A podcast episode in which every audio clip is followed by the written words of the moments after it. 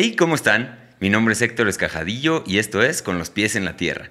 El día de hoy estoy eh, muy emocionado, muy emocionado de tener aquí al buen Ronnie Meni. ¿Cómo estás?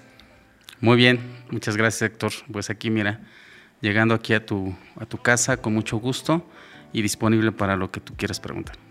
Gracias, gracias por venir. Aquí el señor viene del otro lado de la, de la ciudad. Viernes estamos grabando esto, viernes en la Ciudad de México es caótico, además llovió, pero bueno, aquí ya estamos, vamos a platicar a gusto. Eh, y antes de meternos al tema, mis queridos amigos, quiero decirles que esto está traído a ustedes por mí, por Héctor Escajadillo, así que vayan a héctorescajadillo.com. Tenemos ahí cosas muy interesantes. Ahí van a poder encontrar estas gorritas también eh, de con los pies en la tierra que acaban de salir fresquecitas del horno. Entonces vayan, chequen todo lo que hay ahí para ustedes. Gracias por estar aquí, amigos. Suscríbanse, compartan si les late este contenido. No se sientan obligados, pero pues nos harían un paro. Eh, si, si lo comparten y hacen que este proyecto crezca, estaríamos muy felices. Pero bueno, habiendo dicho eso, mi estimado Ronin Meni, ¿cómo te ha tratado los últimos meses? ¿Cómo has estado? Cuéntanos un poquito eh, de qué se ha tratado estos últimos mesecitos en tu vida.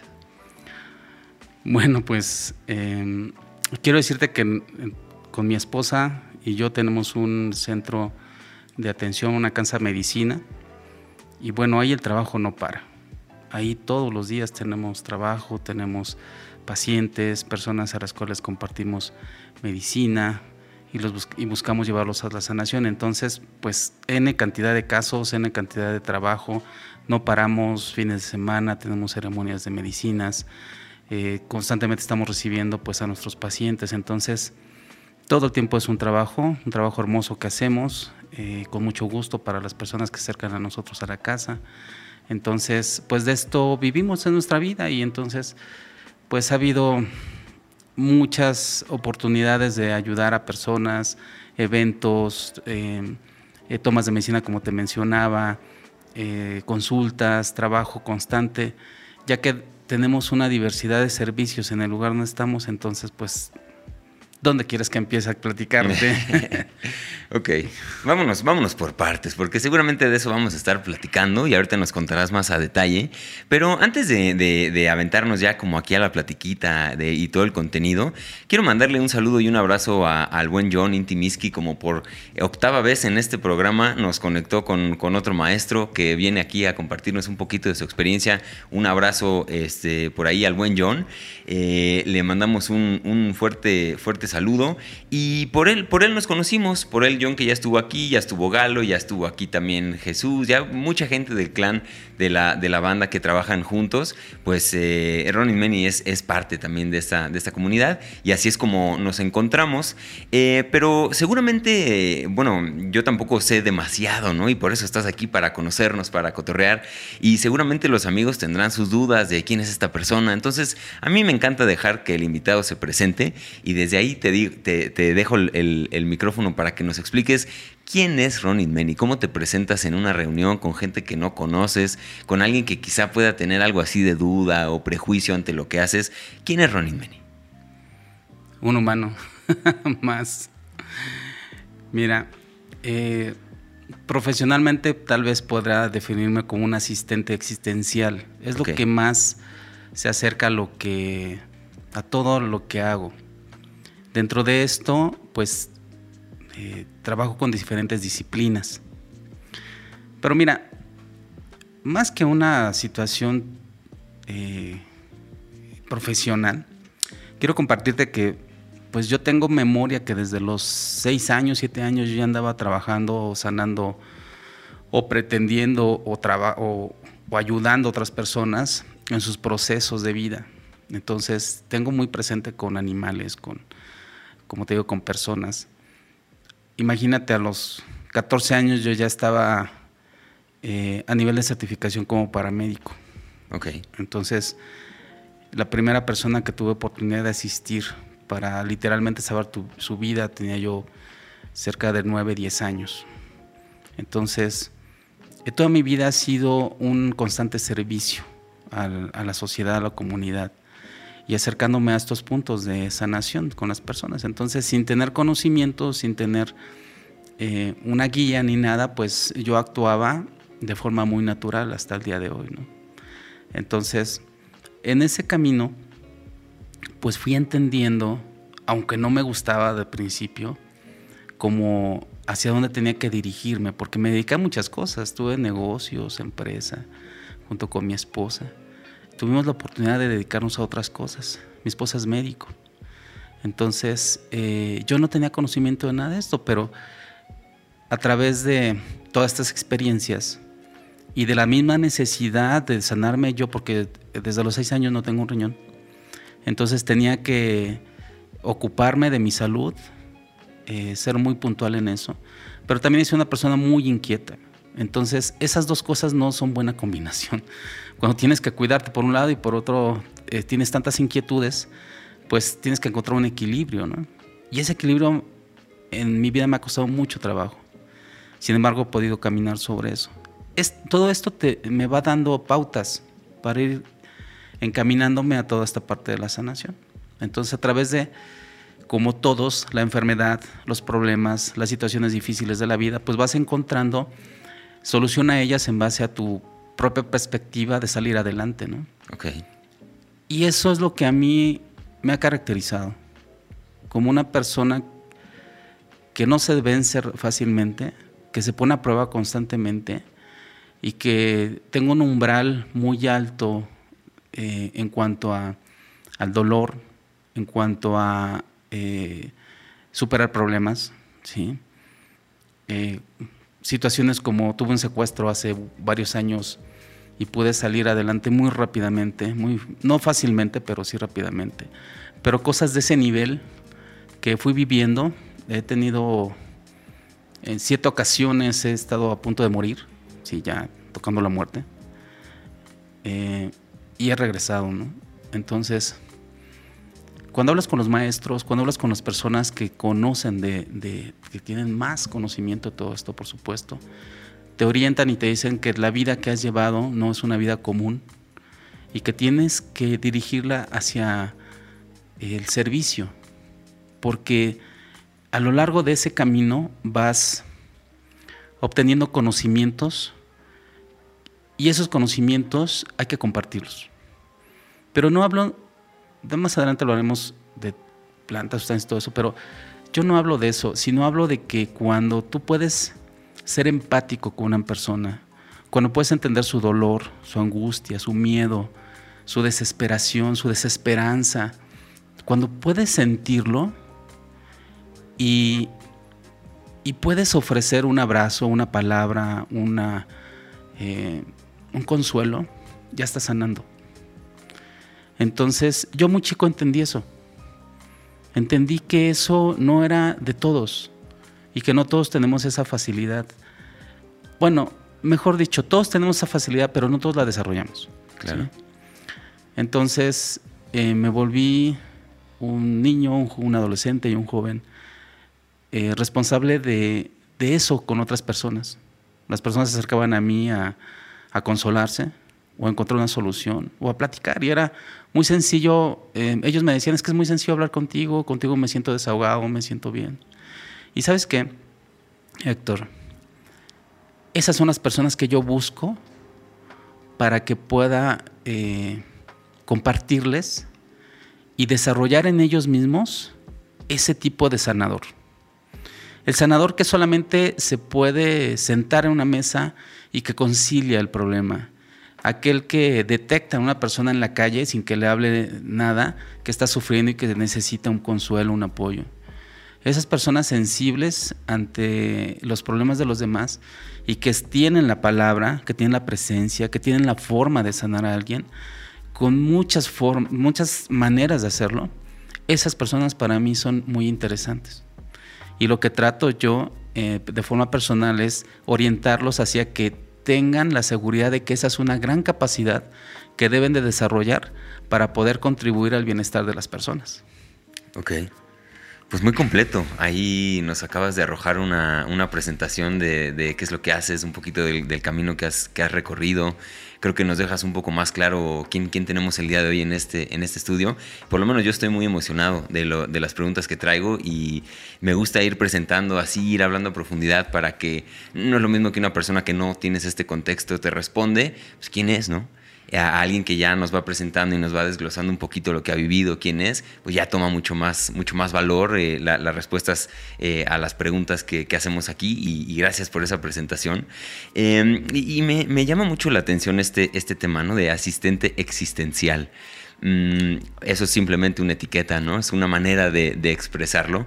Pero ¿cuál dirías que es el rol de un asistente existencial en esta sociedad? Si lo viéramos como desde afuera, si hubiera una manera de ver una, como si fuéramos hormiguitas y con una lupa vemos qué hace la hormiguita que es asistente existencial. ¿Cómo defines ese, ese rubro? Bueno, mira. Continuando un poco con lo que te decía, eh, nosotros a veces tenemos la idea de que a las personas tenemos que quitarles la enfermedad o los problemas. Sin embargo, la enfermedad es una escuela por la que debemos de pasar. Tú no avanzas en la vida si no tienes esos retos. ¿Te conoces a ti mismo cuando estás enfermo? ¿O cuando tienes limitaciones? ¿O cuando no tienes algo tienes que ir por ello? En, en un lugar cómodo no aprendes nada.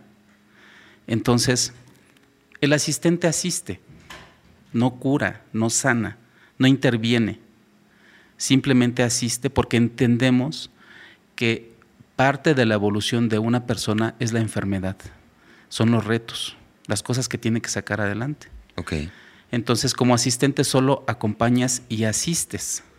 No curas, no sanas, no tienes ninguno de estos roles aun cuando yo practico diferentes disciplinas, en ninguna de ellas pretendo hacer eso, sino que el acompañamiento va a permitir que la persona pueda descubrir su fortaleza, sus dones, sus em, capacidades. Y si yo le quito o le quiero quitar eso, ¿con qué se queda? Cuando tú ves una persona que puede lograr eso, lo sanas. Bueno, él se sana. Pero tú viste antes esas capacidades, esa fuerza, fortaleza, viste el miedo en los ojos de esa persona, viste la indecisión, viste que no quería hacerlo, pero tú lo empujas y lo empujas y lo llevas a eso, y cuando lo logra, no, ve, no, no cabe de felicidad porque es algo que él logró por sí solo. Entonces el asistente no cae en el engaño de querer sanar a alguien o de querer intervenir en esa sanación simplemente lo acompañas. Y como si fueras el entrenador literalmente, ¿no? Llevas en la eh, abdominal 200 y te dice el, entrenador, pues puedes 201 y dices, no puedo, pues sí puedes y hasta que 201, ahora puedes 202, ahora puedes 203, bueno, pues el asistente algo, hace algo así, ¿sí? Te va acompañando, te va diciendo más o menos, te va guiando, pero el trabajo lo hace la persona, ¿no? Ok. Ahora, ¿por qué existencial? Porque la vida no solamente es esta. En mi teoría de la vida y de la muerte y todo esto, nosotros pues traemos una historia ya de mucho tiempo, por decirlo algo así, independientemente de nuestra vida física en este lugar, y va a continuar. Entonces, la existencia no termina, pero no todos tenemos conciencia de ello. Entonces, cuando asisto yo a alguien, una de las cosas en las que me enfoco es a que ayudarle a encontrar su propósito. Hay dos propósitos en los que yo veo, el propósito de vida y el propósito de existencia. Entonces yo tengo un propósito de vida aquí, puede ser eh, eh, el aprender de nuestras experiencias, por supuesto, pero conscientemente, y el sanar lo que tengamos que sanar a través de nuestras emociones. Entonces, esa parte de vida aquí es un propósito de existencia y se puede definir como la capacidad consciente de ser feliz en este, en este lugar y hacer todo lo que tenga que hacer para ser feliz. Y entonces el propósito de existencia para mí es la felicidad aquí, consciente. Pero el propósito de existencia, perdón, el primero es de existencia de vida, el otro es de existencia de continuidad de la vida después de la muerte aquí, es el propósito del para qué estoy yo aquí, pero no aquí en este punto, sino en este, en este universo. Entonces la existencia es no, morir, continuar la vida. Y cuando encuentras el punto de, felicidad aquí y entiendes que la felicidad es algo a lo que eh, tú debes de aspirar, pero tienes derecho de ser feliz pero tienes la obligación de generarte esa felicidad a través de todo tu trabajo de vida, de día, de instante. Y entonces dejas en paz la vida, dejas en paz todo lo que tienes que, cerrar aquí y continúas tu existencia. ¿Y, dónde, ¿Y hacia dónde va esa existencia? No lo sabemos, yo no lo sé. Pero sí sé que continúa. Entonces, antes de dejar este plano, lo que yo transmito es decir, deja todo bien. Déjate todo en paz para que entonces puedas continuar con esa existencia de forma libre y encuentres otro tipo de felicidad. Entonces el asistente existencial hace eso, hace un acompañamiento para que la persona vaya comprendiendo su vida, se vaya generando felicidad, vaya dejando todo cerrado aquí, eh, para que en el momento que pueda partir pueda continuar esa existencia, pero hacer conciencia de ello, que no solamente estamos aquí para sobrevivir, sino hacer conciencia de ello. Y para ser consciente no necesitas tomar medicinas, no necesitas tomar ningún tipo de, de, sustancia, solo debes de observar, observarte, tener esa capacidad de abrir los ojos y no perder el asombro por las cosas, por las emociones, conectarte con ellas, vivir a través de ellas, la que sea, el enojo, la angustia, el miedo, la que sea, que la vivas, la sientas, pero también que tengas ese control para que puedas entrar y salir de ella sin dañarte ni sin dañar a nadie es algo bien complicado, porque solamente a través de la práctica de eso, cuando más estás enojado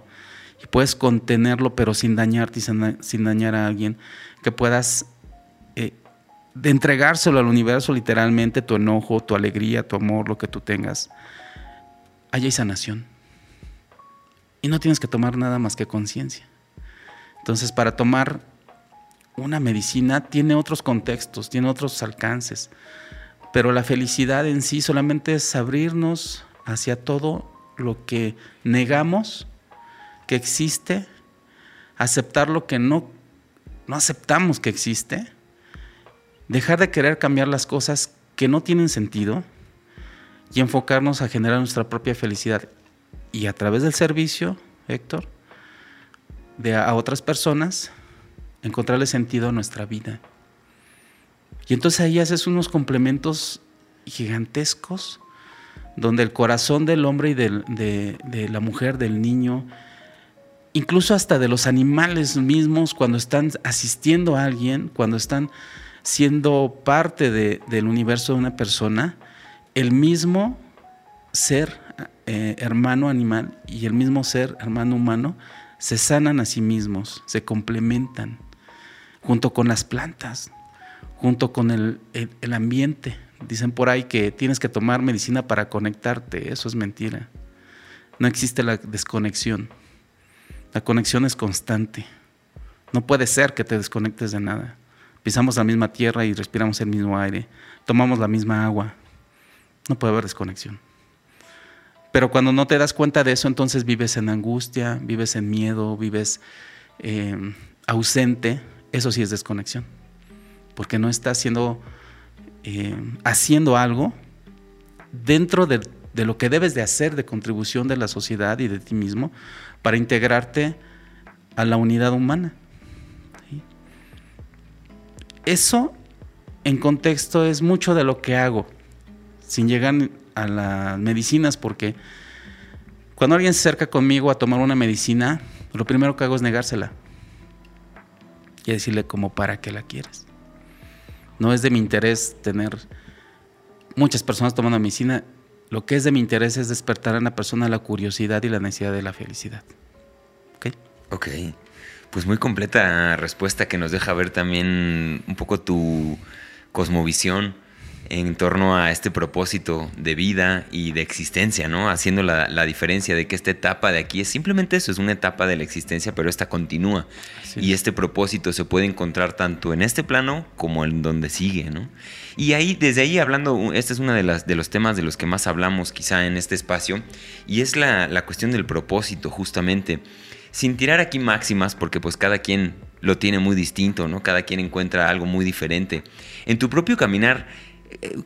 ¿Cómo, ¿Cómo fue ese encontrar de propósito? Siempre estuvo muy claro. Nos dices que, desde, desde chiquito ya estabas en el servicio, siendo paramédico y que desde muy joven encontraste ese camino del servir. Pero, pero ¿cuál dirías que fue como algún, algún, eh, algún desglose así, si es que se puede? Y, para, no para generar, digamos, una ley de cómo se encuentra el propósito, pero cómo lo encontró Ronnie Meni, ¿Cómo, cómo encontró ese propósito, qué hizo, cuál es el primer paso, qué se te ocurre con estas palabras que te estoy diciendo, que puede ser una pregunta muy compleja, ¿no? Es encontrar un momento ahorita así en caliente, pues está, está, puede estar difícil. Pero cuéntanos un poquito, ¿cómo fuiste encontrando tú tu propósito que te llevó a lo que haces el día de hoy? En realidad, ¿sabes qué, Héctor? No es tan difícil.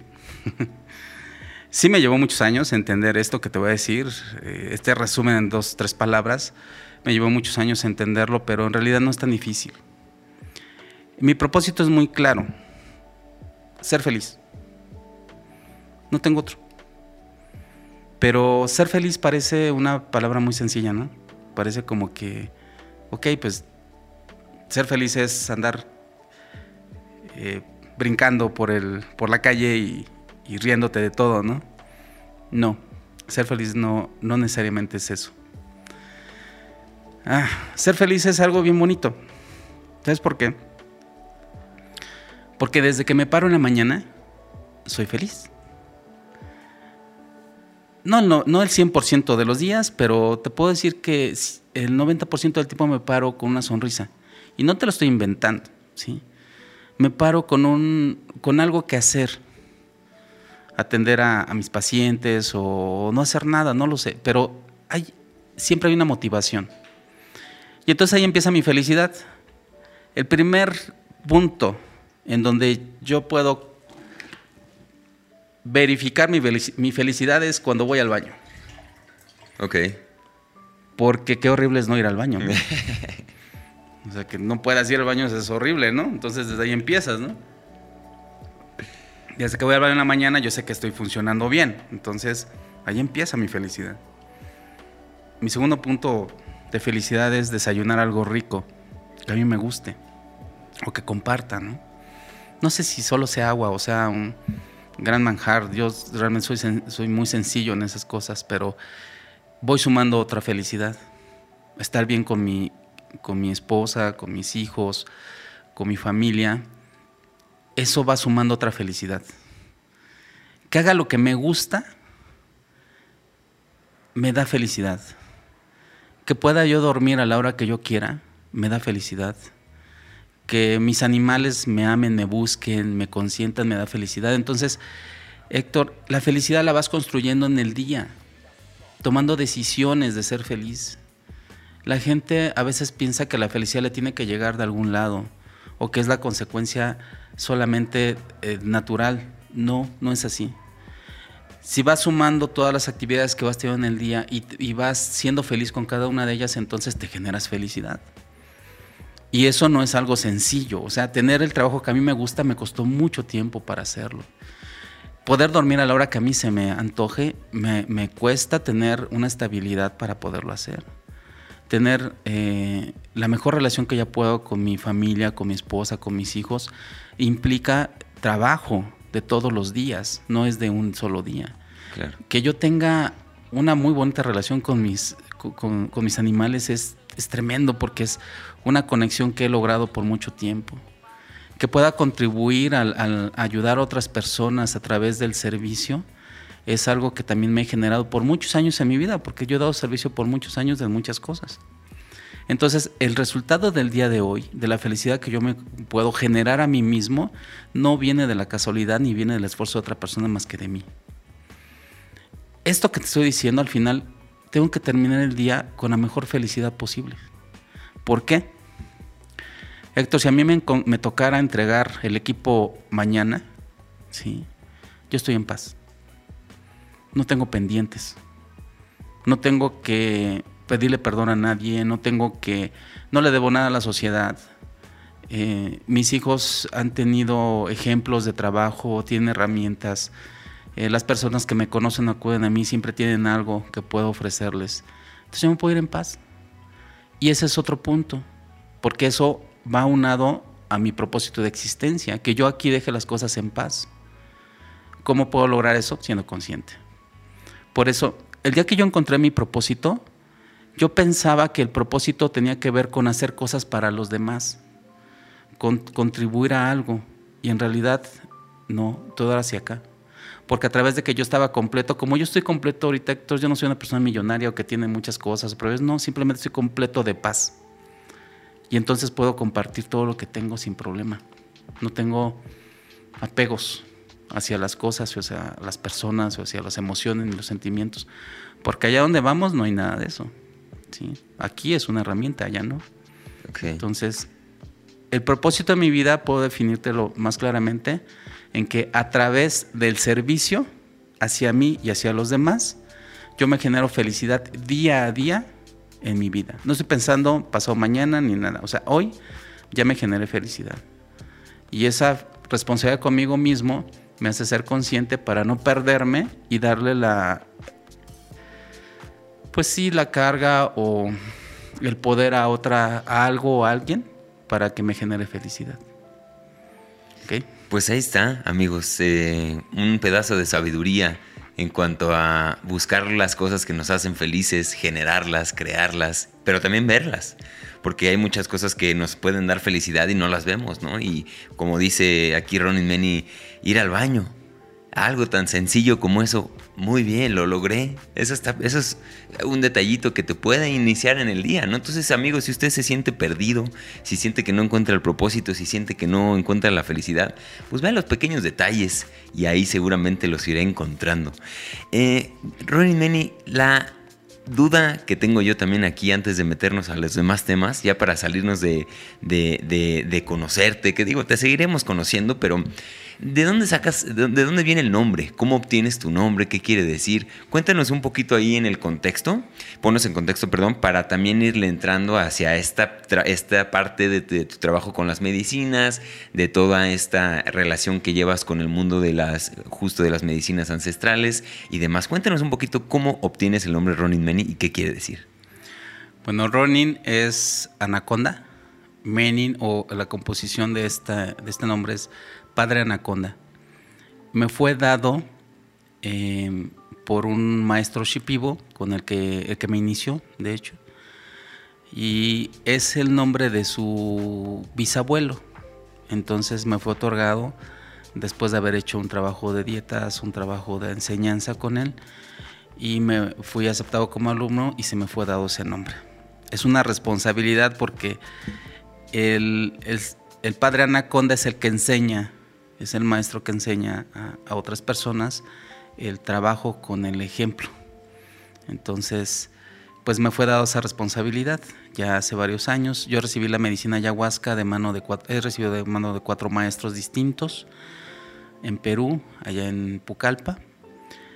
Y eso es lo que significa, Padre Anaconda. Mi formación ha, ha sido un poco accidentada en ese sentido, o sea, Después de que nosotros teníamos una empresa a nivel nacional de investigación de mercados, eh, publicidad y medios, y otros negocios, decidimos cerrar todo eso y empezar de ceros en, mi esposa y yo en la creación de un lugar para que la gente pudiera este, sanarse o encontrar un lugar para que al menos tuviera esas alternativas. Como te repito, mi esposa es médico, este, en conjunto con ella eh, empieza a estudiar, yo también empiezo a estudiar, porque yo no tenía ninguna preparación para esto, mi trabajo es estadístico. Entonces, eh, los dos empezamos a prepararnos y fue una preparación constante, hasta el día de hoy no, dejamos de prepararnos y de tomar cursos, nada de esto. Pero esa es una cosa, cuando eh, por cuestiones familiares tuvimos la necesidad de sanar a alguien, este, porque había estado en, drogas. Entonces eh, me meto a, buscar alternativas. Yo ni siquiera fumaba, o sea, no tenía, era totalmente una persona deportista y yo tenía muchos prejuicios acerca de las drogas y acerca de las sustancias y todo eso, entonces yo no me acercaba a nada de esto. Pero pues fue una alternativa para esta persona salir de esta complicación empezando con ayahuasca. Entonces yo con miedo, con mucho miedo, pues fui a tomar ayahuasca por primera vez con alguna persona ahí. Y me doy cuenta que todo lo que yo había pensado acerca de las sustancias y las drogas no tenía nada que ver. Se abrió un mundo dentro de mí de posibilidades infinitas, increíbles. Porque además, la primera vez que yo lo tomo, la ayahuasca me trata de maravilla. Siempre me ha tratado de maravilla. Yo no tenía en realidad muchas cosas que resolver. Lo iba resolviendo día a día. Pero lo que yo iba a buscar que era para, para otra persona, me dio eh, lo que yo estaba buscando. Y entonces a través de eso, Héctor, empecé un camino, ¿sí? Como muchos, con la, primera toma aquí en México. Eh, y la medicina me llama y me manda a Perú. Yo no había salido del país nunca. Y además no tenía yo los medios en ese momento para hacerlo. Y se me dieron y fui. Fui varias veces hasta encontrar alguien que me enseñara, alguien que me tomara como alumno porque mucha gente es muy recelosa de todo esto y además hay muchas personas allá que te engañan, que te dicen aquí conmigo, yo lo tengo, yo te doy, nada más te sacan dinero, te ponen en riesgo muchas veces y no aprendes, no te tienen ahí nada más este, dando vueltas. Yo pasé por ese proceso, afortunadamente encontré maestros importantes, buenos, interesados en enseñarme, valoraron el trabajo que yo había hecho y entonces me permiten eh, entrar en este mundo. Fantástico, en realidad. Fíjate que, pues a través de todo este tiempo uno va viendo cómo es tratada la medicina en muchos lugares. Y últimamente el manejo de la información de la medicina deja muchos, muchos huecos, ¿sí? porque pues hay muchos contextos ¿no? de, para tomarla, hablando de la ayahuasca y hay muchas formas según quien lo esté dando. Pero fuera de su origen, fuera de Perú, eh, la medicina no es tratada como inicialmente es, como una medicina. Hay personas que nos quieren llamar medicina a la ayahuasca porque tienen otro contexto de ella. La medicina como tal es solamente una parte, muy importante, sí, de todo un tratamiento pero no en sí, la medicina es todo para llevar a una persona a la salud. Y antes de adelantarme esas cosas, ¿sí? este, esa es la forma en la que me dan mi nombre, en donde me hacen una ceremonia especial y específica para entregarme pues la medicina, para entregarme mi indumentaria, mi corona, mi, mi y entonces me explican la importancia que tiene y la responsabilidad que es portar todas esta, toda esta indumentaria. Y bueno, así la recibo. Me tardó casi tres años en reunir todos los elementos que deben de, ser, yendo a Perú, haciendo dietas, haciendo trabajos, teniendo responsabilidades y el mismo, los mismos maestros te van evaluando para ver qué tanto avanza. Sí, sigo en formación, eso no termina, sí, sigo en formación. Ok, y, ya que estamos hablando de eso, justamente de formación, porque ya ahorita fuera de cámaras estuvimos hablando que también ustedes eh, forman gente y, facilitadores y, gente que está en, estos procesos con medicina, ¿qué tienen que aprender si tuvieras que resumirlo como en, en, una palabra? Yo sé que es un ejercicio muy difícil, pero si tuvieras que bajarlo a una palabra, a un concepto, ¿cuál es el aprendizaje más importante que tiene que tener una persona para que los abuelos digan, esta persona está lista para compartir o para dar esta medicina? ¿Qué dirías que es esto que, es lo más relevante? Amor. Pero amor, el contexto de amor es aceptación. O sea, tú puedes... La, mayoría de las personas ve una mosca y ve una mariposa y la mayoría de las personas va a matar a la pobre mosca, ¿no? Pero la mariposa también come caca, ¿sí? y también le gusta la putrefacción y también le gusta lo mismo que a la mosca. ¿sí? Solo que es más bella a nuestra, a, nuestra vista. ¿no? Con nosotros, importa va a ser porque te digo esto, puede llegar la persona que fue violada y el violador. ¿A quién atiendes? A los dos. Los dos necesitan ayuda. Lo que yo no sé qué vieron exactamente los maestros en mí, Pero ¿sabes yo qué vi? Eso, amor. Porque ellos me, cuando me recibieron me entregaron todo lo que pudieron. Todas las enseñanzas, sabiduría que pudieron y que yo podía entender en el momento. Me hicieron entrar a, estados y a lugares que es muy difícil acceder a ello porque tienes que merecerlo. Entonces, platicando contigo, pues yo creo que te van evaluando para todo eso.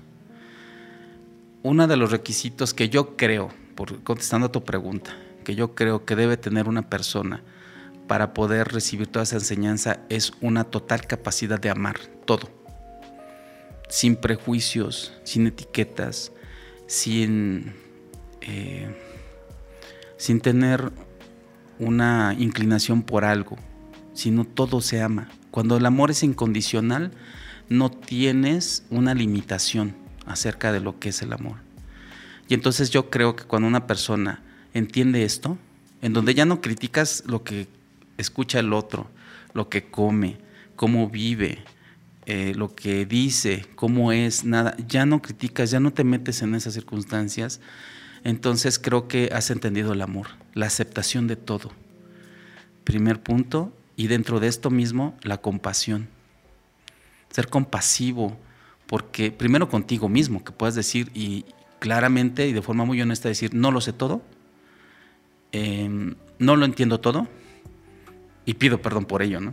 ¿Sí? Por todo lo que he hecho y todo lo que digo y todo lo que puedo compartir que no entiendo y que no sé todavía de la vida y me perdono a mí mismo y perdono al otro por lo mismo, por lo que hace, hace cosas que no entiende, dice cosas que no sabe y actúa de una forma eh, inconsciente. Entonces, perdón por él, perdón por mí. La compasión y la aceptación de las cosas creo que son dos requisitos muy indispensables para que alguien pueda enseñarte algo, porque eso es lo que yo observo en alguien. ¿Sí? Cuando le voy a compartir algo, cuando le voy a, compartir el conocimiento, quiero estar un poco seguro de que esa persona no lo va a usar en su contra o en la contra de alguien más. Y más siendo medicinas, ¿no? En este sentido. Oye, y para darle continuidad justamente a este proceso, yo tengo mucha inquietud en, en cómo es. O sea, tú llegas a, Perú, encuentras un maestro, eh, pruebas ayahuasca, empiezas a, participar en, ceremonias o empiezas a, cantar o cómo es más o menos el, así como a muy grandes rasgos, porque nos hablas de un proceso de tres años, ¿no? Bastante largo. Así como a grandes rasgos, ¿cómo es este proceso en el que, en el que haces estas dietas y te vas capacitando para poder dar esta medicina? Bueno, primero que nada, tú ya debes de traer un trabajo previo donde no solamente quieres ser alumno, sino ya eres testimonio vivo de que funciona. Primero que otra cosa, y eso es, creo que todos los que nos acercamos a esto es algo que nos mueve, porque vimos que nuestra vida mejoró de alguna manera, o el propósito por el que lo tomamos tuvo un, un buen fin. Cuando llegas a Perú, pues tienes que, como te decía, fluctuar ahí entre personas que te engañan, personas que quieren estafarte, personas que solamente quieren venderte una experiencia y ahí hay peligros incluso hasta de muerte porque hay muchas, muchos testimonios de gente que ha muerto en la selva por gente sin escrúpulos que a eso van. Allá hay mucho tráfico de órganos, hay este, muchos peligros que uno tiene que ir a enfrentar y tener cuidado con quién va uno porque allá te meten en la selva 3, 4 horas y ya, si no sales, ¿quién te va a ir a buscar y dónde? Y hay gente cercana a mí que ha pasado por esas cosas. Afortunadamente, uno como hombre, bueno, te vas cuidando, pero hay mujeres que se arriesgan a eso y que no siempre encuentran una persona adecuada. Entonces, primero que nada es ir a buscar. Si tienes la fortuna de encontrar, entonces el maestro, eh, si te acepta, tienes que quedarte a dietar allá. ¿sí? Y las dietas son muy fuertes, porque la dieta no es solamente que dejes de comer algo, que comas algo, sino que tienes que ingerir plantas que te van a poner en trance, que te van a dar diarrea, vómito, tienes que estar aislado de todo, dejar de comer azúcar, dejar de comer sal, este, a un estado muy crítico, estás todo el tiempo mareado en el baño, vomitando, este, con diarrea, una limpieza constante, constante, constante. Y es largo el proceso. O sea, yo no, puedo no pude terminar muchas dietas allá, pero tenía que continuarlas acá, porque pues no podía estar todo el tiempo allá. Pero quien se da la oportunidad de hacerlo, pues pueden pasar hasta meses para hacer una sola dieta. Y entonces, cada dieta te va dando como una especie de, no sé cómo explicarlo, pero podría ser como una especie de poder. Cada planta te va dando, por ejemplo, hay plantas para las personas que van a ser eh, hueseros, que van a sobar, que van a curar, que van a transmitir energía para el canto, para la fortaleza, la fuerza, dependiendo qué es lo que va a hacer, porque hay, hay tres tipos de personas que utilizan la ayahuasca. El maestro yerbista, el brujo y el maestro yerbista es como el curandero, el brujo y el maestro de medicina. El maestro es el que prepara a las personas. El maestro yerbista es el que cura. Y el brujo es el que usa los conocimientos para, pues lo clásico que es para un amarre, para un negocio, para, este, pues para esas cosas, ¿no? No sé decir si son buenas o malas, simplemente son cosas que utiliza la gente. Entonces, en estos tres, y hay otro que es el pusanguero, que ya utiliza otras fórmulas, otras cosas, que es normalmente el que hace el amarre este, más eh, amoroso, ¿sí? El que va por, este, por ese tipo de cosas, ¿sí? Sí me explico, ¿no? Los hechizos y todas esas cositas, bueno, ya es otro. otro. Entonces te das cuenta, la medicina tiene como que varios usos, ¿sí? Yo, yo estoy encaminado a la parte de la curación, ¿sí? Entonces, en el contexto original de la medicina, no se toma como se toma aquí. Aquí se ha adaptado y se ha tropicalizado las cosas porque, pues, además no estamos en la selva, ¿no? No tenemos los mismos contextos. Claro. Entonces, allá te vas formando así, te van dando dieta por dieta por dieta por dieta. Y eh, al menos yo conozco como 12, ¿sí? Y te puedes llevar toda la vida dietando. Porque además concluiste una, sigues con otra y suponiendo que termines todas, vuelves a regresar. Y hay dietas para todo, hay dietas hasta para pescar. ¿sí? Ok. Entonces, eh, dependiendo hacia dónde te vayas a dirigir en estos campos que te digo, entonces es el maestro que te va preparando. Fíjate, allá llega el paciente como si fuera con un médico normal a, a su consultorio. Entonces, el paciente va a someterse al trabajo del, del médico y este le va a recetar plantas, baños, este, dieta, pero no lo va a hacer tomar medicina. El que va a tomar medicina es el, médico y a través de ella va a diagnosticar a la persona. Aquí muchas veces se le ponen una dieta a las personas nada más que dejen de comer ciertas cosas para que lleguen limpios a la toma. Eso no es este, un trabajo en realidad, solamente es una precaución. Y para tratar de que llegue lo mejor posible a, tomar medicina. Pero en realidad no estamos haciendo ahí ninguna curación. Porque debe ser uno a uno persona por persona. Entonces, haz de cuenta que el primer día llega una persona enferma, se le diagnostica, se le checa y ese día toma el maestro o el, curandero, toma medicina para que lo pueda diagnosticar. Y entonces, la primera semana de trabajo de dieta eh, lo va a llevar a que el, siete días después, ocho días después, ahora sí tome el paciente y tome el maestro, pero ya con el resultado de toda esa dieta que llevó. Y en toda esa semana, como te digo, a lo mejor solamente lo manda a comer arroz o, yuca o pescado, ¿sí? Eh, sin sal, sin azúcar. Y entonces ya al final de la semana ya va viendo cómo mejoro. Y entonces ya toman los dos y ya la, medicina le dice cuál va a ser el siguiente proceso. Y así se le puede llevar semanas hasta que obtiene su salud la persona. Entonces el maestro, el, curandero está atendiendo todo el día persona por persona y está haciendo todo ese proceso. Nada que ver con lo que se hace así, aquí, ¿te das cuenta? Porque para hacer eso se necesita conocer las plantas, se necesita, conocer los efectos, pero sobre todo haber hecho esas dietas. Raros son las personas que han hecho dietas, que comparten medicinas. Entonces, cuando tú haces dietas, tienes el poder de esa planta para que te asista en los procesos de sanación de las personas. Si tú no tienes dietas, no tienes nada que compartir. Lo único que haces es servir la medicina o servir la ayahuasca para que la tomen y tengan una experiencia pues como las que ya conocemos, ¿no? Pero su contexto original es este que te estoy mencionando, ¿sí? Ok. Ok. Oye, y cuando te refieres a, esto de tienes el poder de la planta, ¿no? Es, algo que, he escuchado también por ahí, que hay mucho trabajo cuando estás dietando en los sueños y entonces empiezan a ver una relación específica como con la planta. Cuéntame un poquito de eso, ¿qué quiere decir tener este, este poder de la planta? ¿Cómo podrías explicárselo quizá a alguien que sea incluso algo escéptico sobre, sobre estos temas? Claro. ¿Qué, qué, qué dirías que es tener el poder de la planta? Bueno, te voy a dar un ejemplo de una, no te voy a decir cuál, ni todo, porque eso crea más confusión y todos van corriendo a buscar la planta, ¿no? Para tener ahí. Pero no tiene que ver con la planta exactamente o específicamente. Es el trabajo en conjunto del maestro, de su propio trabajo de él, de la sinergia que tiene con esa planta y de las posibilidades que él va creando con ello. ¿A qué me refiero? A que desde que él dice, tú tienes que editar esta planta, ya está viendo en ti algo por lo cual tienes que tratar esa planta. Entonces, por ejemplo, hay una planta que te da premonición. ¿sí? Entonces, eh, te la comes, te la tomas como te la dan, tienes tu dieta.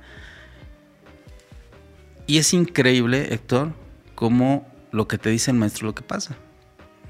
Entonces te dice, vas a empezar a eh, visualizar cosas que van a pasar.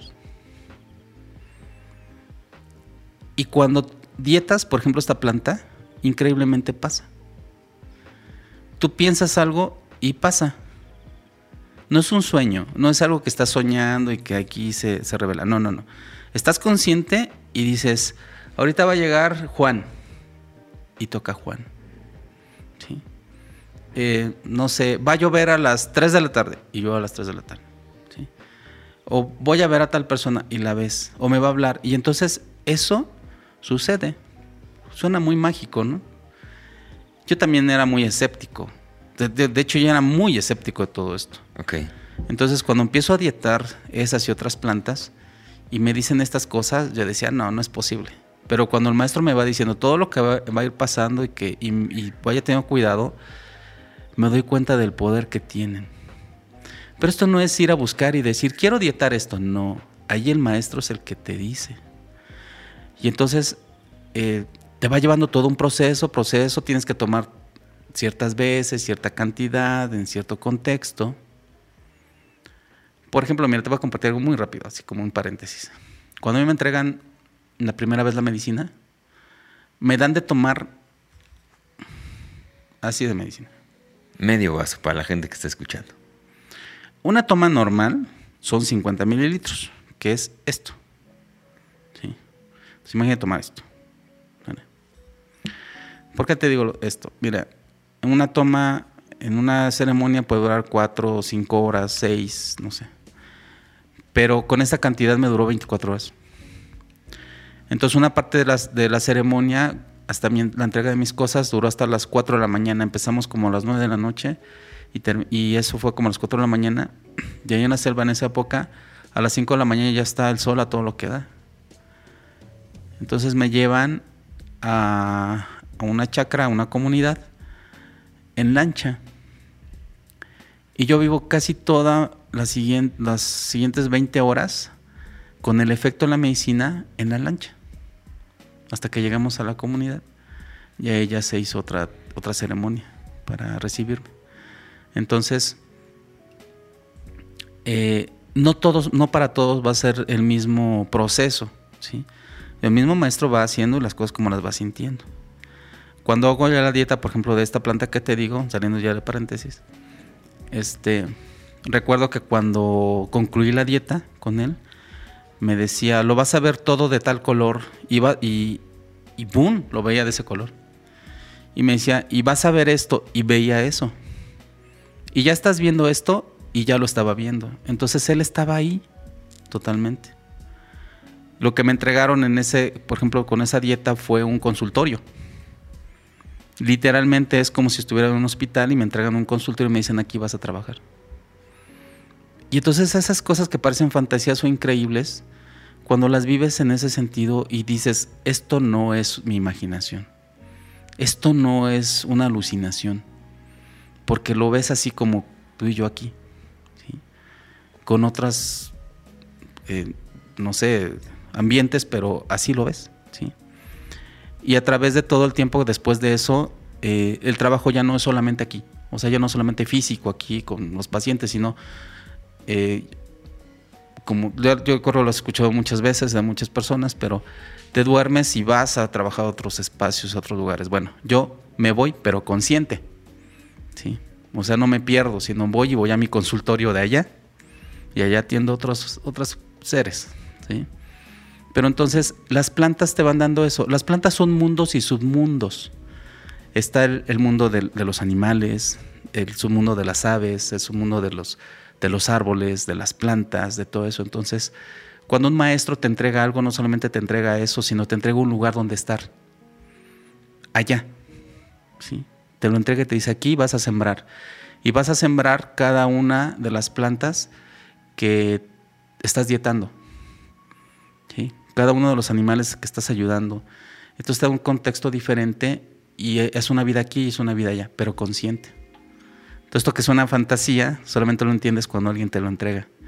Y, cuando, no necesariamente quiero decir que una persona que no ha recibido esto no, no tiene lo que tenga que tener, ¿no? Solamente es una de las tantas formas de recibir estas cosas. Yo tuve la fortuna de que así fue.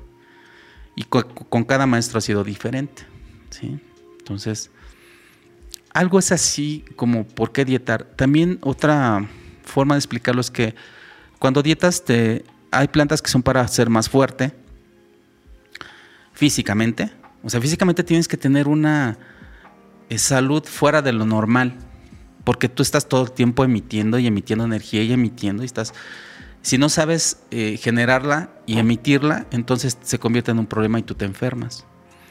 Entonces hay plantas que son para eso, para fortalecer tu, fuerza física, tu fuerza emocional, tus pensamientos, tus facilidades. Hay plantas que son para el, que va, como te decía, el que va a sobar, el que va a curar, el que va a, cantar, también hay plantas para cantar, el que va a cazar, el que va a pescar, hay plantas hasta para ser mujeriego, o sea, hay muchas, muchas cosas, ¿no? Entonces ya depende del maestro y qué es lo que te quiera enseñar. Ok. Pues muy, muy, muy, muy, muy interesante esto que nos compartes aquí en torno a, lo que sucede allá en el sur y cómo los maestros tienen diferentes plantas para darte poder en diferentes tipos de cosas y estos procesos de dieta te van llevando a lugares y te van dando facultades para poder, eh, a fin de cuentas, compartir también, ¿no? Desde, desde ahí. Bueno, es por lo menos lo que entendí y, me, me apasiona esta historia que nos acabas de compartir. Y desde ahí ahora me interesa hablar un poquito acerca de de tu propia interpretación de, cómo, de cómo sanar o cómo acompañar a la gente que está en busca de ayuda. Y desde ahí quiero preguntarte en concreto, porque yo sé también que tienes eh, tú con tu esposa una, casa medicina, ¿no? Em, aquí la pregunta es, si tú fueras una persona que no fueras tú, una persona ajena que está por ahí, ve a lo mejor un posteo en Instagram o en redes o lo que sea, ¿por qué irías a esta casa medicina, tú que, estás buscando ayuda, ¿qué encontrarías en este lugar en específico que te haría decir, órale, voy, voy aquí, voy con ellos? ¿Qué dirías? Amor. Porque, ¿sabes qué? Eh, de los maestros, te puedo decir que, que sí he aprendido cosas importantes como estos métodos, procedimientos, eh, formas de hacer las cosas, pero si hay algo que me han enseñado todos es el amor. El amor desde que recibes a alguien, desde que le das importancia. No es uno más de la toma, no es uno más de, este, de los pacientes, no. La mayoría de nuestros pacientes se vuelven nuestros amigos. Entonces, eh, cuando una persona va, no dicho por nosotros, sino por ellos mismos, es decir, aquí me siento bien, en esta casa me siento bien. Y hay gente que va solamente a decir, pues nada más quiero estar aquí. No, quiero nada, nada más quiero estar aquí. Entonces, creo que si algo les, les pude robar de alguna manera a estos maestros es eso, esa atención, porque a mí me la dieron, me dieron mucho amor, mucho cariño, mucha dedicación. Cuando yo estaba ahí era eh, muy atendido, este, eran muy dedicados conmigo, entonces es lo que tratamos de hacer aquí. Ok. Que seamos eso, dedicados con nuestros pacientes y que les demos amor, cariño y atención. Ok.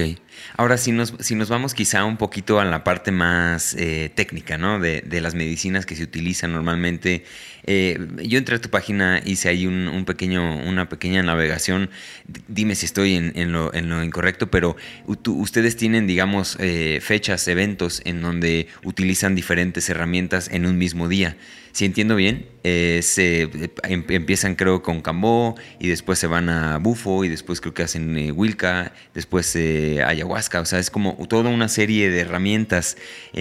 Eh, ¿Qué hay con eso? ¿Qué, ¿Qué, hay con, el, con este sincretismo? Porque unas cosas son de aquí y de allá, ¿no? Es quizá su propia manera de interpretar y de hacer quizá un, un pues sí, un como, como lo hace cualquier médico, ¿no? Te da ciertas medicinas para, porque en conjunto pues se interactúan y funcionan.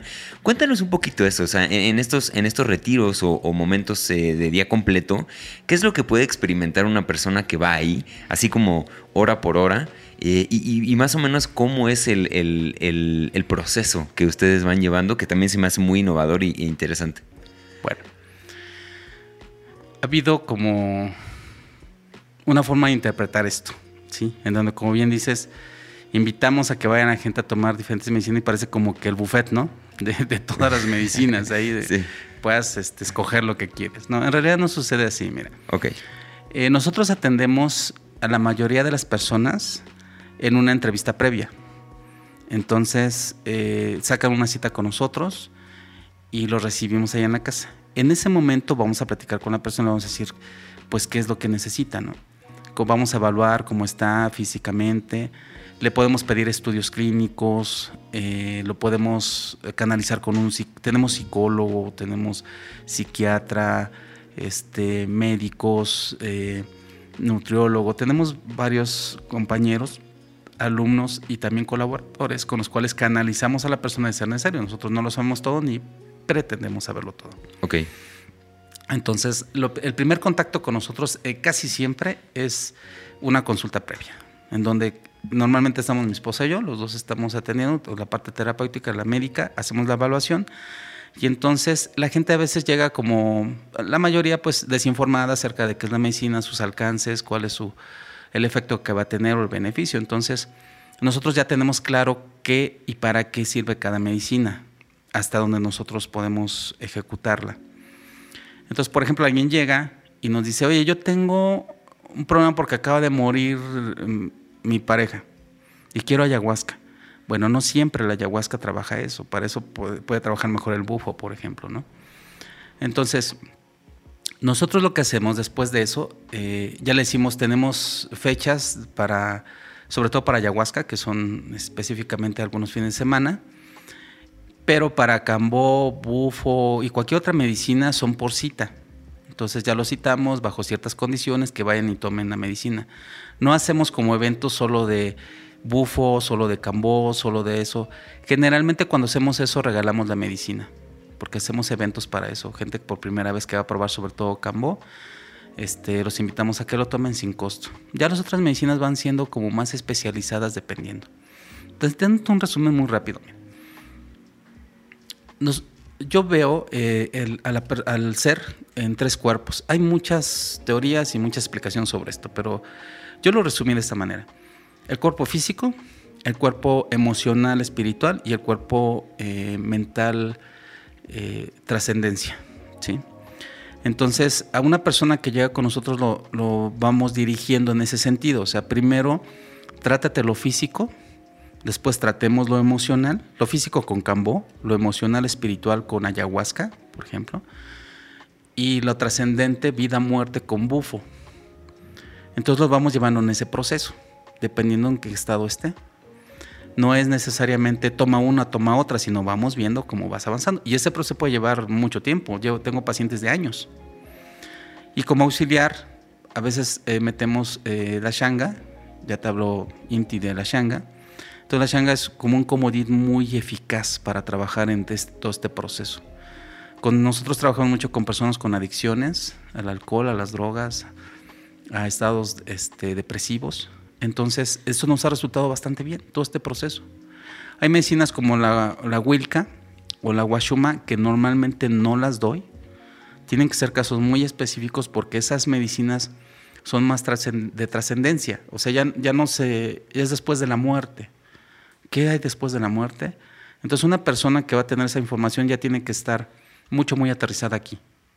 No es casual. O sea, una persona que toma Yopo, Wilka o, o, este, o Washuma, si no está en un estado de conciencia ya mucho más avanzado, no le sirve de nada. La Washuma que yo doy dura siete días el efecto. Imagínate estar siete días en un efecto. Tienes que tener una entereza muy fuerte. La Wilka supera al, al bufo, por ejemplo.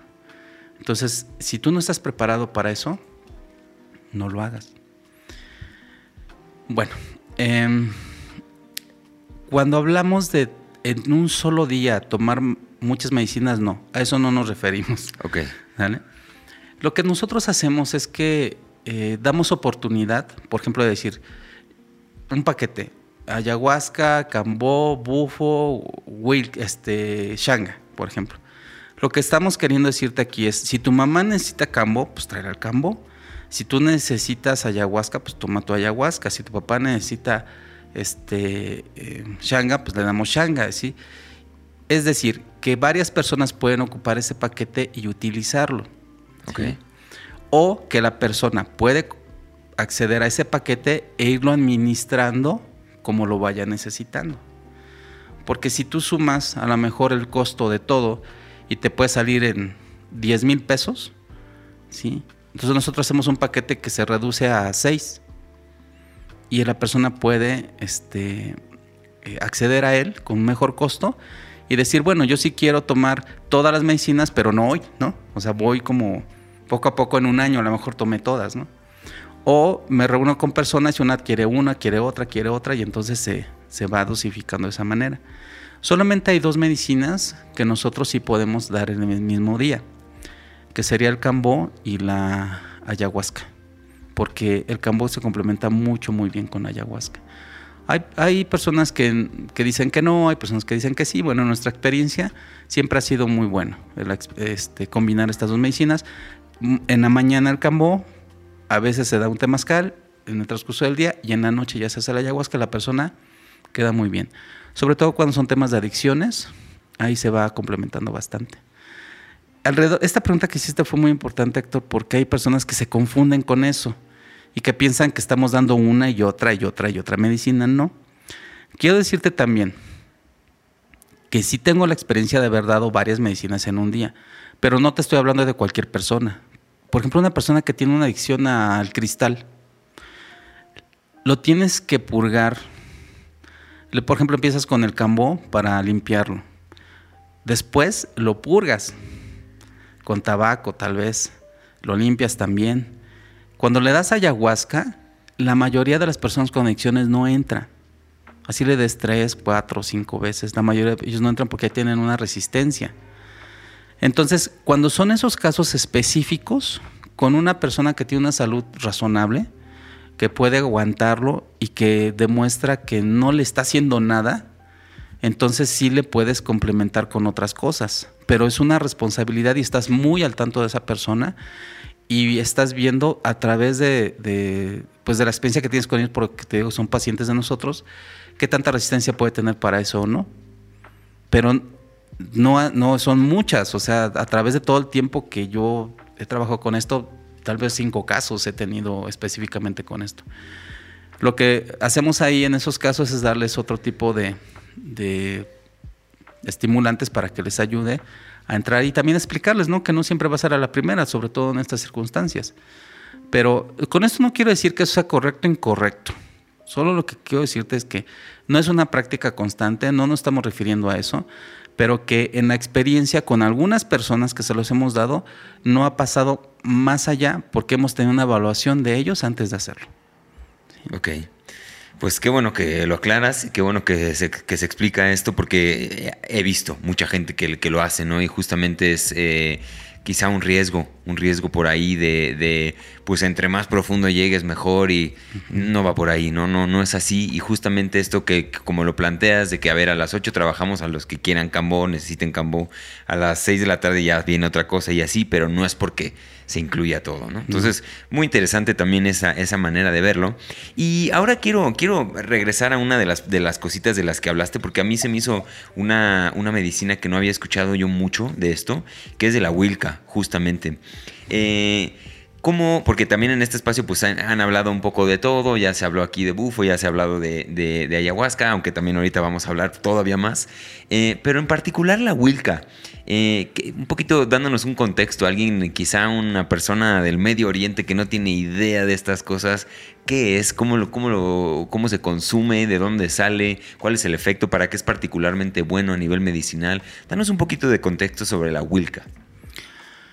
Bueno, mira, la Wilca, yo la, tuve la oportunidad de estar con un maestro en Chaví de Guatar, allá en Perú, que fue el que me enseñó esto y la guachuma. Y bueno, solo un contexto rápido, porque es muy amplio. Un día hablamos solo de Wilca si gustas. claro. Porque es más muy interesante. Pero mira, en Chavín de Guatar es, una, es un lugar donde hay eh, una pirámide y se supone que en este lugar iban las personas a, a vivir eh, la trascendencia. O sea, quiere decir que iban a, a morir, ¿sí? Pero no a morir a suicidarse, sino iban a tener la experiencia de, pues sí, de lo que había después de la vida. Entonces, ¿qué hacían ahí? Esta pirámide está, está, está sobre la tierra, pero está también enterrada. Entonces, abajo hay galeras. En estas galeras, eh, estas personas consumían medicinas y se iban ahí pero consumían en, cantidades importantes, ¿sí? O mezclas peligrosas. No, no era un lugar para aprender. O sea, que yo dijera, yo quiero aprender a, medicinas o dar medicinas, no era para eso, era para ir a ingestarlas e ir a ver si te podías morir en ese proceso. Entonces mucha gente ahí quedaba, ¿no? Ahí moría. La Wilca eh, es, un, es una semilla, ¿sí? que se, seca, se tritura y se acompaña de algunas otras cosas para activarla. Eh, contiene también este, dimitiltritamina, pero lo contiene unas cantidades mucho más fuertes incluso que el bufo. Al mezclarla con, con estos ingredientes y se esnifa, ¿sí? este, como un rapé, inmediatamente te va a dar un efecto, bueno, no, no tan inmediato como en el bufo, pero sí 5 o 10 minutos después te va a dar un efecto como si hubieras tomado eh, ayahuasca y bufo y otra cosa, ¿sí? Al mismo tiempo. Entonces, el, el proceso es muy fuerte. Las personas pueden incluso entrar hasta en estados de coma, ¿sí? Si dependiendo la cantidad y dependiendo la, la fuerza con la que se, se, hizo esa medicina. Entonces, por eso no es una medicina tan, tan sencilla. Es muy parecida al yopo, pero en el caso de la Wilca sí era utilizada de forma ritualista. Y para eso. Entonces, la cantidad de, de, de rapé de, de que se da es arriba de un gramo para que sea eficaz. Entonces, si te das cuenta, un gramo, pues es bastante. Y tiene que ser soplado fuerte. Entonces, yo te decía hace un momento que la Wilca no se debe de utilizar a la ligera, porque no por porque a veces no te da nada, a veces te la, te la dan y te marea y si te hace vomitar y te hace tener un poco de pues del proceso muy parecido a la ayahuasca, pero no es su trabajo. Cuando tú ya tienes resueltos ciertos aspectos de tu vida como tu familia, tu economía, tu propósito, etcétera, entonces la Wilca te destapa otras cosas. Pero si no, no te deja avanzar. Entonces es algo más de merecimiento. Como, te, regreso un poco a lo de Chavín, ahí este, hay una medicina que se hacía a base de cuatro, de cuatro sustancias muy fuertes, entre ellas la ayahuasca, la Wilca y otras. ¿sí? Entonces era una mezcla mucho, muy potente que solamente ahí la utilizaban para estos estados. Entonces se metían con su, me imagino con su botella, no sé, este, con estas sustancias y ahí solos en la obscuridad total se lo administraban. Y, a veces pues ya eh, los que estaban yo creo ahí eh, como guardianes de ese lugar pues ya nada más iban y recogían a veces cuerpos o a veces sacaban a la gente para que comiera, no sé, cosas así. Todo esto lo aprendí del maestro que me enseñó porque él es el guardián de ese lugar, de esta pirámide. Él es el guardián certificado incluso este, para el cuidado y la conservación de toda la enseñanza y tradición de este lugar. Y es maestro de medicinas, entonces es una persona súper, la persona más humilde que he conocido este, en todo este proceso de este, es este maestro. O sea, es tan humilde que le falta una pared a su casa. Es así en este contexto. Entonces, bueno, es como un poquito de lo que te puedo decir de la Huelca. Perfecto, perfecto. Sí, para, para dar un poco de, contexto y, saber más o menos de qué se trata, creo que estuvo excelente. Sí, coincido contigo que abriríamos una puerta de la que quizá ya no saldríamos el día de hoy y platicaríamos de, esto más tiempo, pero bueno, ahí estuvo, ahí estuvo un poco la descripción de qué es, de qué es eh, esta, esta medicina en particular. Y ahora sí vámonos a hablar de, este otro tema fascinante de la ayahuasca, ¿no? De, este tema que además recientemente tiene, bueno, lo he escuchado mucho por el tema de de varias situaciones que hay a nivel legal, a nivel, a muchos, en muchos niveles. También es una de las medicinas quizá que tienen un auge muy importante aquí, por lo menos en la Ciudad de México y en este país, pues se escucha cada vez más, la gente eh, recurre a ella. Y desde ahí quiero, quiero arrancar con, una, con una, una experiencia que compartes tú en tu página y en tus redes, que fue esta experiencia de ir al Zócalo.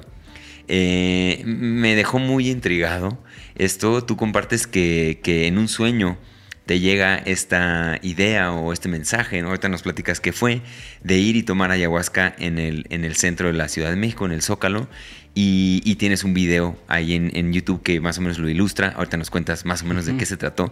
Justamente esa es mi duda, o sea, ¿cómo fue ese proceso? Eh, ¿Qué fue el mensaje? ¿Cómo fue la experiencia? Más o menos relátanos un poquito y, cuál fue la relevancia quizá también, porque seguramente en tu propio proceso tuvo una importancia y tuvo un sentido.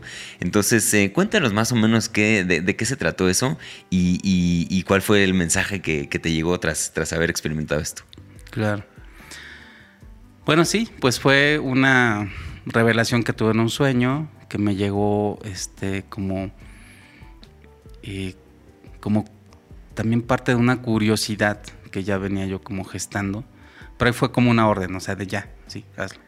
Entonces, al principio yo pensaba que hacer ayahuasca en el Zócalo ibas, me iba a revelar cosas caóticas, fuertes. Me imaginaba yo algo así. Además yo la quería tomar en, en medio de la multitud cuando había más movimiento, cuando está el caos total ahí. Entonces yo quería saber qué me podía transmitir la medicina en, ese contexto. Eh, la, tomé desde la casa medicina y el transporte, porque nos fuimos en transporte, fue pasar por el metro, fue pasar por las calles, fue caminar por la ciudad hasta llegar ahí. Yo ya iba con el efecto de la medicina. Entonces yo quería sentir todo lo que podía sentir en el vagón del metro, en la calle caminando, la gente observando, porque además iba con mi vestimenta, entonces pues la gente le daba como mucha curiosidad, ¿no? Como te decía al principio, soy una persona que se puede conectar muy fácil con las emociones de las personas, entonces pues era un caos interno, sentir todo eso, ¿sí? todas las miradas, todas las emociones, gente que iba mal en muchos sentidos, pues sí me iba poniendo mucho, muy sensible y a la vez se me sentía ya muy pesado por sentir tanta carga, ¿no? Ese día el, Zócalo nos recibe con lluvia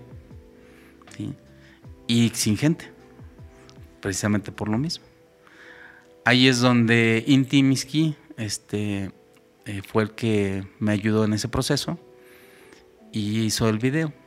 Entonces, la intención era cantar ahí en el Zócalo y ofrecer eso, un canto, hacia quien tenga que ser. ¿sí? Entonces, pues así lo hice, canté y me dirigí hacia las ruinas. Y lo que yo quería, no lo recibí. Pero recibí algo más hermoso. Porque te digo, yo pensaba sentirme en el caos. Yo soy mucho así, o sea, soy muy extremo, quiero sentir, sentir, sentir cosas, ¿no? Entre más fuerte sea para mí es mejor. Entonces, eh, cuando llego frente a, a las ruinas del Templo Mayor, me quito la corona y ofrezco con humildad mi presencia y el canto. Y en la revelación ahí, por unos segundos realmente, no fue mucho tiempo, vi algo increíble, hermoso, y fue una sociedad unida. Fue ver personas trabajando con la ilusión de dejar algo, con mucho amor, mucha entrega, paisajes hermosos, eh, mucho brillo, mucho oro, mucha plata, mucha energía. No vi todo ese caos que yo pensaba que iba a haber. Sino el mensaje para mí fue algo así como ve todo lo que hicieron todas esas personas que te anteceden para lo que es la sociedad de hoy, ¿no? Todo ese esfuerzo y cariño y amor fue un regalo, en realidad. Entonces me voltearon a tortilla, ¿no? Ahí. Y fue increíble porque, pues además, todo fue bajo la lluvia. Todo fue bajo la lluvia y todo el mensaje fue muy claro y muy presente. Y la medicina, lejos de llevarme a un viaje este, caótico, fue un viaje de mucho amor. Y por eso es que ves como muy incrustado esa palabra en mi lenguaje de amor, de amor, de amor, porque así ha sido. Yo entiendo así la vida. Y te puedo decir aquí muchas cosas por las cuales yo no debería de amar la vida, porque he tenido cosas muy fuertes, pero esas mismas son las que me hacen amar la vida, sí, conscientemente. Ok. Pues muy, muy interesante también este, este relato de esta experiencia que tuviste ahí. Mm, yo creo que has de ser la única persona en este país que ha hecho eso, quizá. No sé si hay alguna otra persona que lo haya, lo haya intentado, pero bueno, eh, muy interesante, muy interesante esto que compartes y que viste ahí con lo que te conectaste, lo que sentiste. Y sin duda, pues una valentía gigantesca para, para hacer eso. Em, y, de, aquí me voy a la, la siguiente pregunta, que es quizá ya trayéndolo más al contexto de de, la ciudad, ¿no? De la gente que vivimos aquí en la ciudad. Porque también tengo yo el presentimiento de que hay una idealización de lo que es ir a tomar ayahuasca a la selva, ¿no? Y te escuché también en una de las entrevistas que tienes por ahí en internet, mm, justamente que no es necesario ir a la selva para tomar ayahuasca. ¿Por qué esto haría sentido? ¿Por qué, esto, por qué la gente que está buscando, no, es que yo quiero ir a, tomar ayahuasca, pero solamente cuando vaya a la selva, al Amazonas? ¿Por qué no es necesario? ¿Por qué esto puede también lograrse aquí? ¿Por qué, esto quizá es simplemente, o podría ser solamente como una especie de, estigma o, este, pues como moda también, si lo queremos ver así? ¿Qué, qué, hay de eso? ¿Por qué no, no tenemos que ir a la selva a tomar ayahuasca y lo podemos hacer aquí? Pues porque tomar ayahuasca no tiene ningún problema, o sea, lo puedes hacer donde quieras. Pero tal vez la diferencia sería que busques. Primero contestaríamos esa pregunta, ¿no? Porque cuando una persona va a tomar conmigo ayahuasca, le digo, ¿qué quieres? ¿Qué buscas? Y en base a su respuesta, pues ya podemos ahí entender qué es lo que va a hacer, ¿no? Mira, hay algo muy, muy bonito allá. Creo que de todas las tomas que puedo hacer allá, hay una que en particular que me gustó mucho. Allá hay personas de otros países, como alemanes, estadounidenses, no sé, de otros, que van, compran un espacio y contratan a personas, a veces no son ni siquiera este, personas reales, sino nada más los visten o los disfrazan, porque saben cantar algo que ni siquiera sabes qué está diciendo, ¿sí? y entonces te crean a un personaje y estás haciendo eso y ganan mucho dinero con eso, porque el turismo allá es tremendo con las medicinas. Y también a veces aquí vienen personas que no están preparadas, que vuelve lo mismo, se ponen indumentaria, saben cantar algunas cosas que no sabes qué son, y pasas como un maestro. Y bueno, pues la medicina hace su propio trabajo. O sea, con quien estés, ya sea una persona que sepa o no sepa, la medicina va a hacer su trabajo. Pero la medicina para mí es una mesa de tres patas, en donde es la medicina, el maestro y el canto. Esas tres cosas deben estar unidas, deben estar bien hechas y formadas por alguien que sepa. Cuando una de estas falta, la experiencia ya no es la misma. Entonces, tomar medicina puede hacerlo donde tú quieras.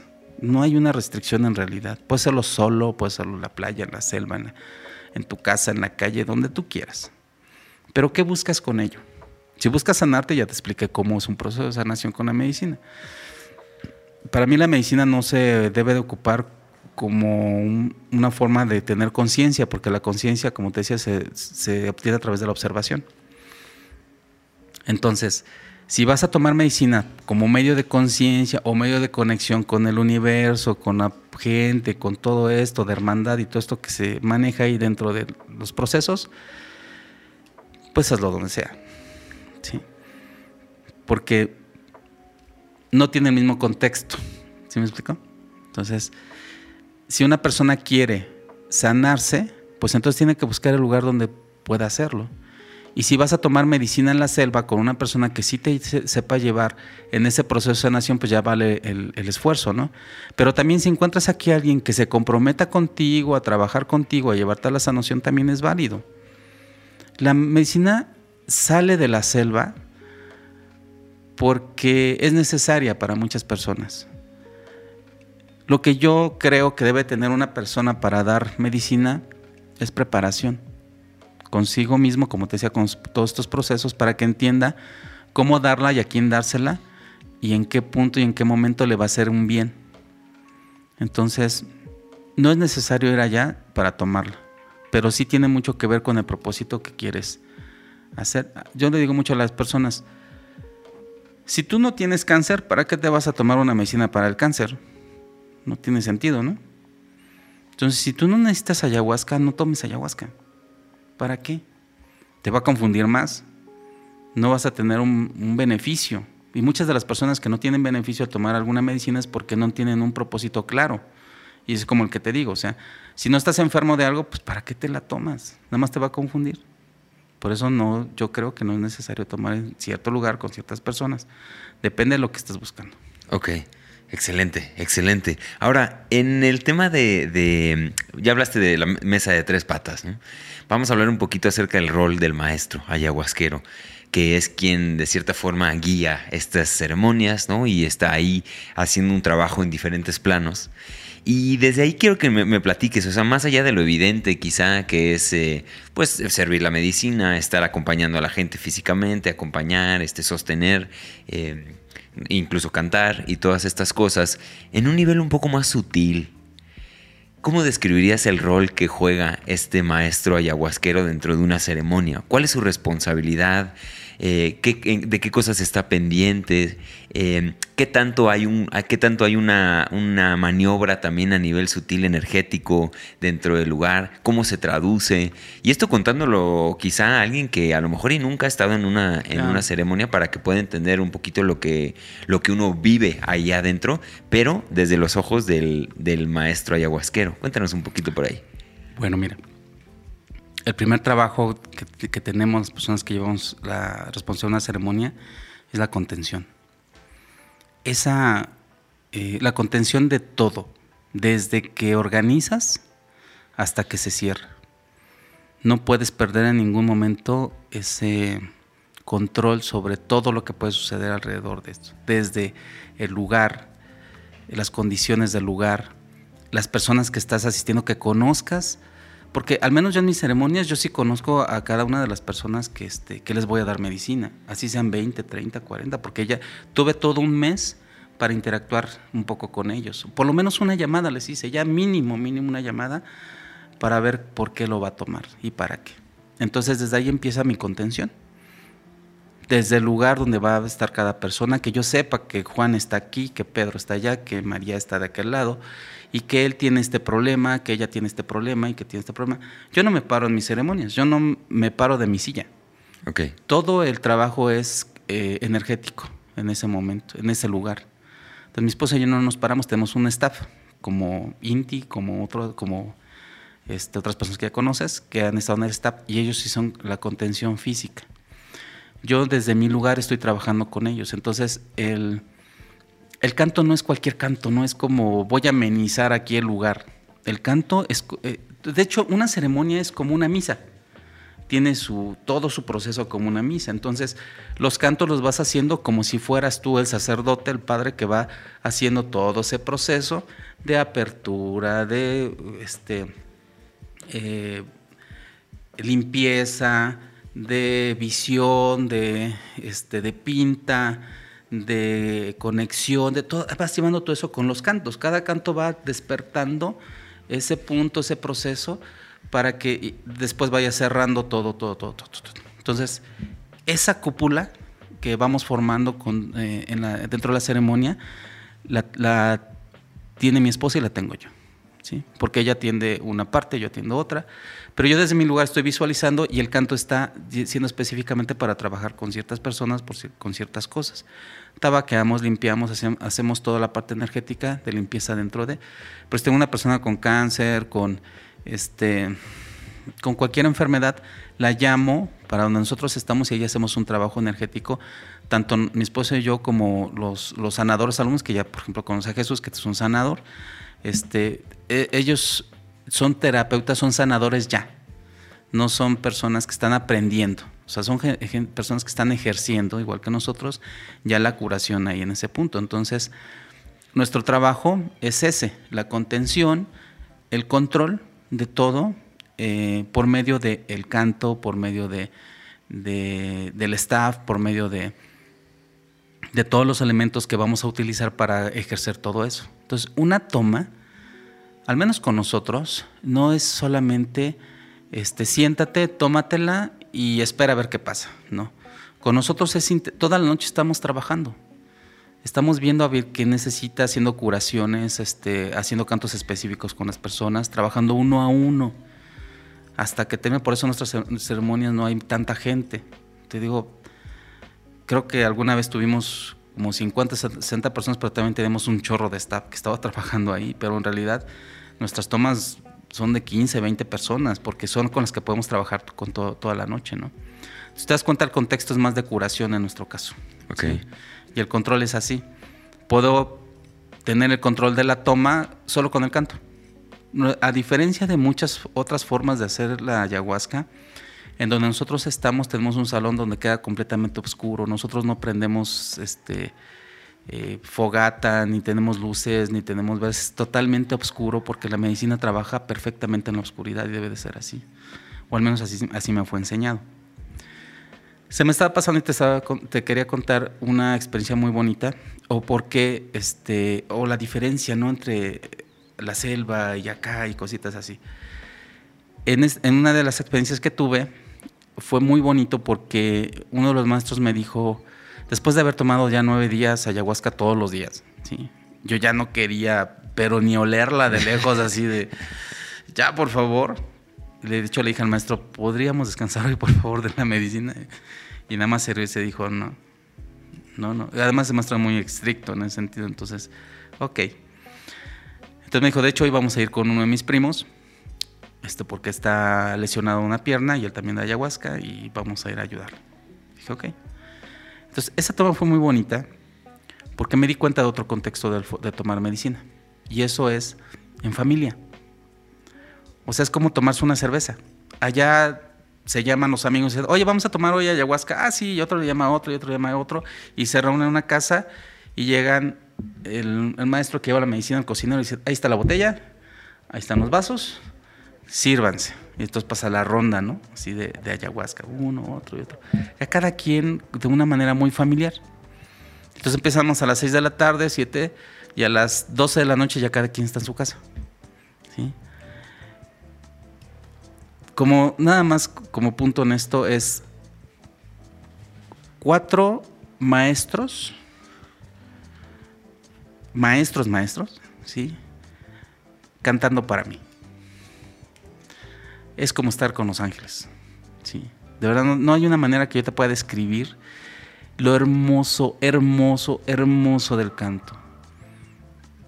Ya no sabes dónde estás con la medicina. No tienes una idea de dónde estás, ni con quién estás, ni en qué punto del universo puedes estar.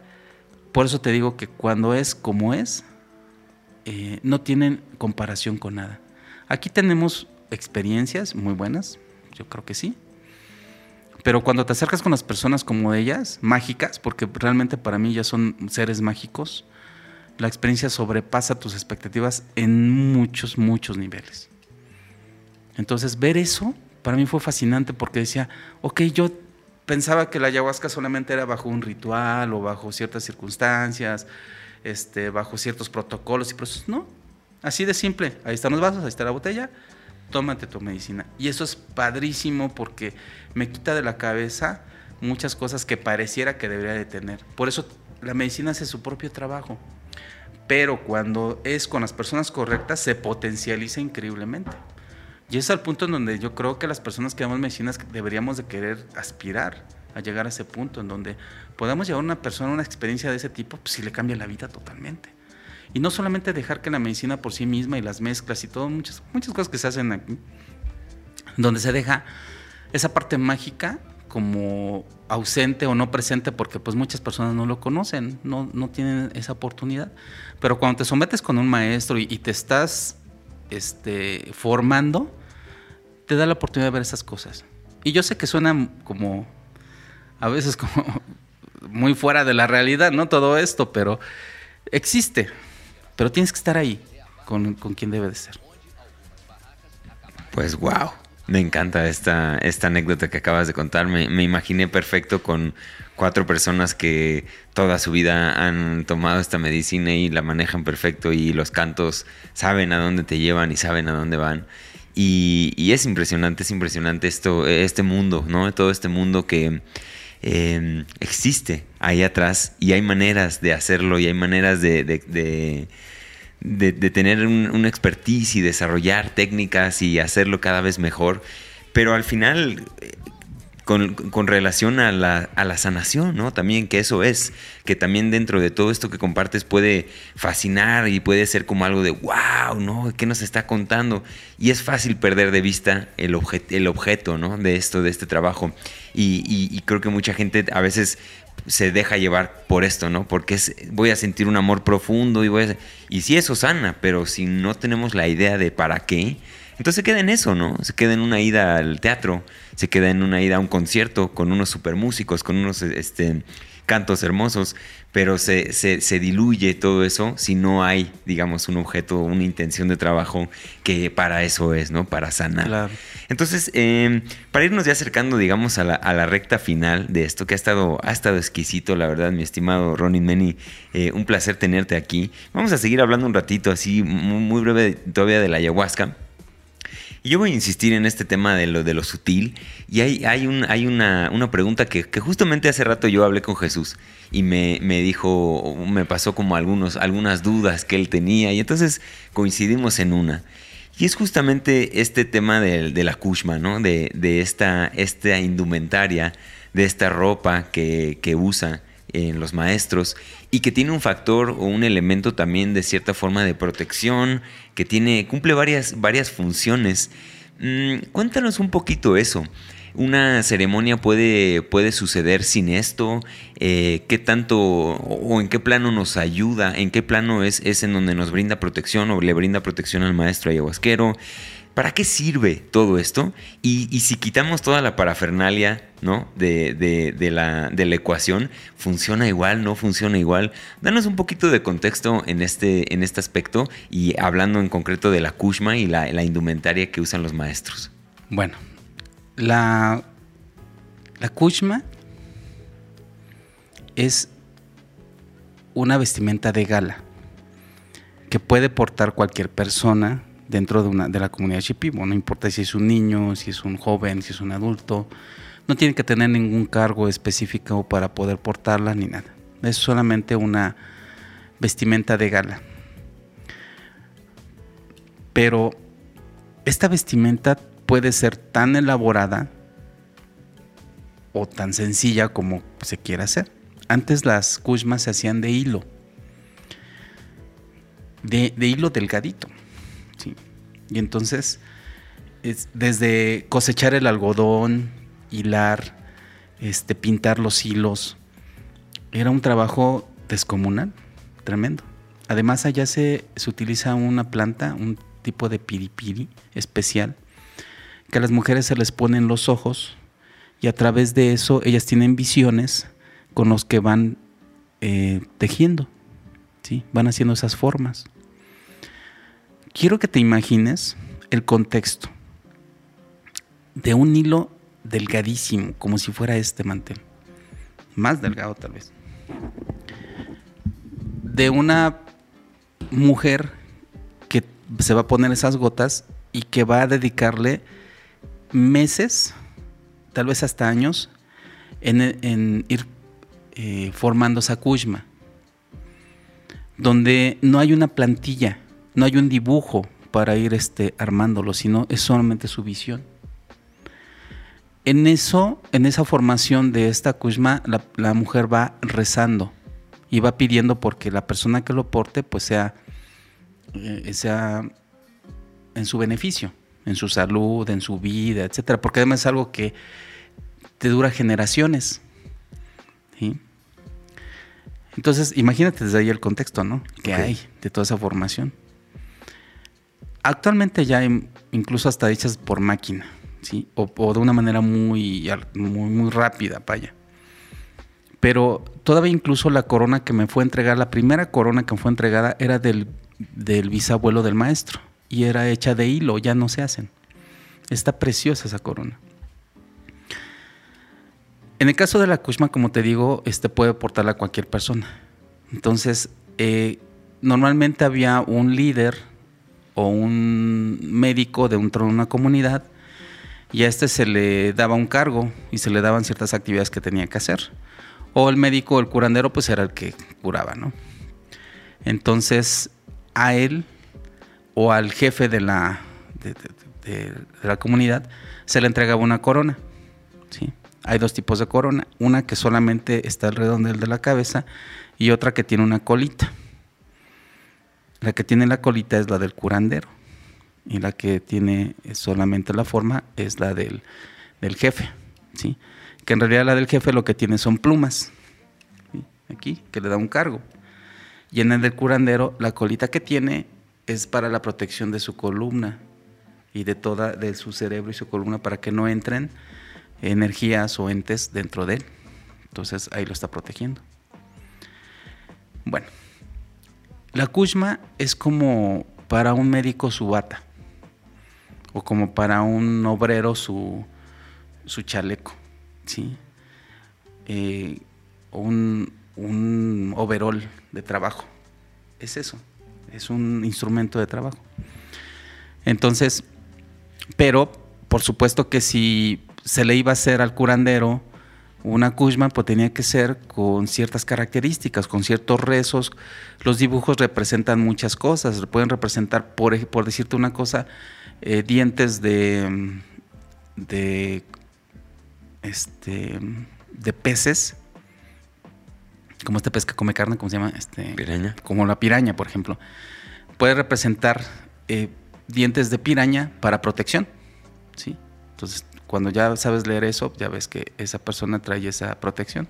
Okay. O montañas o ríos también son rezos. Cada figura va haciendo un rezo. ¿sí?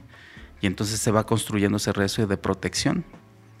Entonces imagínate la fuerza que va teniendo, ¿no? Ya con todo esto. Cuando se te entrega, no se te entrega cualquiera, se te hace. Entonces, quien te va a hacer la kushma te debe de más o menos conocer y debe de saber junto con el maestro qué, es lo que quiere que tenga tu kushma para que te proteja y para que haga un trabajo.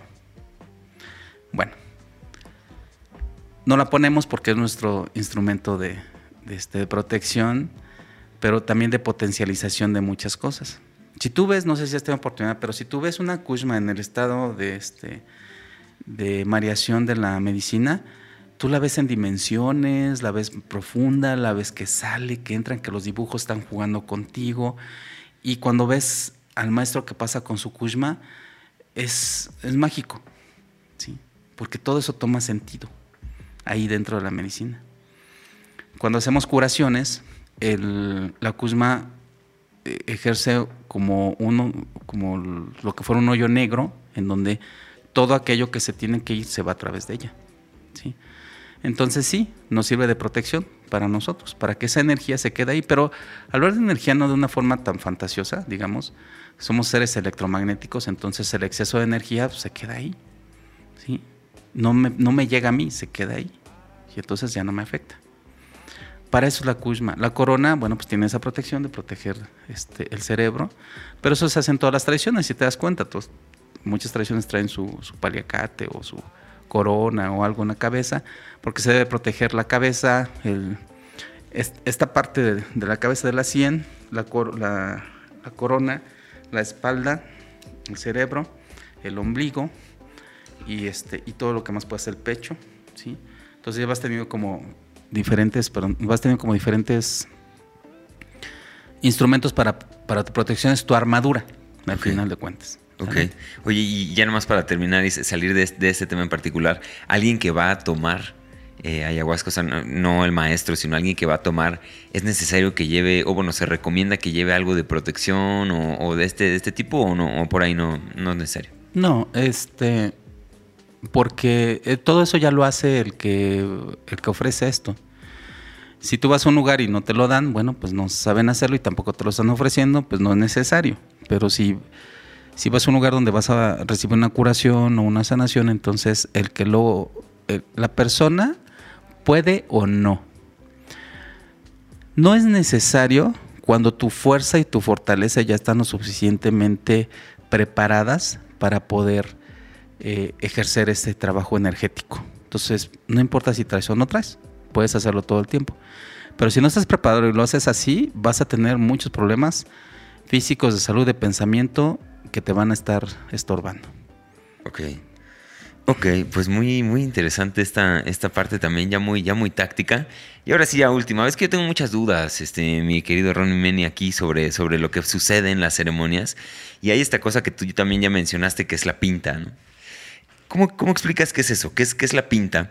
Y si, y si realmente esto es necesario para que una ceremonia de ayahuasca o un trabajo con ayahuasca sea eh, exitoso, efectivo, si tiene algo que ver con la efectividad de, la, de la ceremonia, del trabajo, o no, no, no va por ahí. Cuéntanos un poquito sobre esto, la pinta, que para mí es un, un concepto también relativamente nuevo, no lo había escuchado. Bien, nosotros manejamos eh, la pinta como las formas y los colores que vemos dentro de la medicina. ¿sí? Pero la pinta va relacionada de, forma física con qué tanta chacruna lleva la ayahuasca. Entre más chacruna o más DMT lleve, la pinta va a ser mayor. ¿Cómo detectarlo? Eso la medicina es más amarga cuando tiene más chacruna. Entonces, entre más lleve, es más probable que tengas eso, una pinta, que veas colores y formas. Incluso veas animales, escenarios. Eh, va más relacionada con eso pero no necesariamente se va a presentar siempre. Aun cuando tenga mucha chacruna o tenga mucho DMT, no se va a presentar esa pinta. Se, presenta mucho cuando el canto y, los niveles de DMT son suficientes para que se eleve esa experiencia con una persona. Pero si, no hay cantos o si la medicina es baja en DMT, va a ser muy difícil que así sea. Ahora, para hacer un trabajo de introspección, no es necesario tener pinta, porque la pinta distrae mucho. Entonces, en el, concepto en donde nosotros lo hacemos, como te digo, se va llevando un proceso de cantos, pero también un proceso de silencio absoluto, en donde ahí nosotros no tocamos instrumentos, no, no se canta más lo que cantamos nosotros, específicamente porque, como te digo, hay pautas entonces hay muchos momentos de silencio en donde le das la oportunidad a la persona para que introspecte y se vaya hasta donde pueda. El canto también, si yo quiero, puedo llevar a una persona más y más y más profundo hasta que ya de plano no pueda con eso, ¿no? Pero la idea no es torturar a nadie, ¿no? Sino, pues, ponerlo en un contexto donde pueda trabajar, ¿no? Claro. Entonces, eh, técnicamente, como te digo, pues es la cantidad de mente. Este, puedes o puedo provocar este, mucho más estímulo con el canto, pero también en el silencio encuentras mucho. Creo que ahí es donde más encuentras, en la parte del silencio, porque ya estás navegando tú dentro de ti y ya no hay como esa interrupción, porque si yo empiezo a cantar, los empiezo a jalar, ¿no? Hacia, hacia punto. Pero ya cuando estás en silencio, navegas tranquilamente. Y en obscuridad total te sientes eh, con un poco de control en ese sentido, ¿no? De que no estás solamente teniendo una psicodelia sin control, sino estás teniendo un control con esa pinta y entonces tú puedes dirigirte hacia un lugar o algún espacio en tu vida donde puedas trabajar algo. Ya no hay ruidos, ya no hay tanto ruido, ¿no? Que te esté jalando. O una llama o una, o una luz que te esté jalando también como una fogata que te está llevando a distraerte, sino aquí y aquí y ahora con la medicina. Ok. Pues excelente, excelente esta parte para, para cerrar eh, en torno a, lo que sucede durante una ceremonia. Ya hablamos de lo sutil, de las energías, de la kushma, de, de la pinta me llevo mucha información, muchas dudas que yo tenía genuinas, que como le platico aquí a toda, a toda la gente, el primero que tiene estas preguntas soy yo, el que primero que tiene la inquietud y ya de aquí pues lo grabamos y lo compartimos y seguramente habrá empapado a mucha gente que también comparte estas dudas. Eh, y una de las dudas que, también creo que mucha gente tiene, eh, por lo menos las, personas que estamos eh, pues cerca, yo quizá desde la comunicación y, y todo este tema, la actualidad, ¿no? Vamos ahora sí ya para cerrar el programa Todavía nos quedan unas, un par de preguntitas, pero justamente esto, em, ¿cómo está la actualidad de, eh, de, la, de la ayahuasca en particular en México? He escuchado por ahí que han detenido personas, que ha habido como una persecución un poco más eh, afilada en los, en los últimos meses.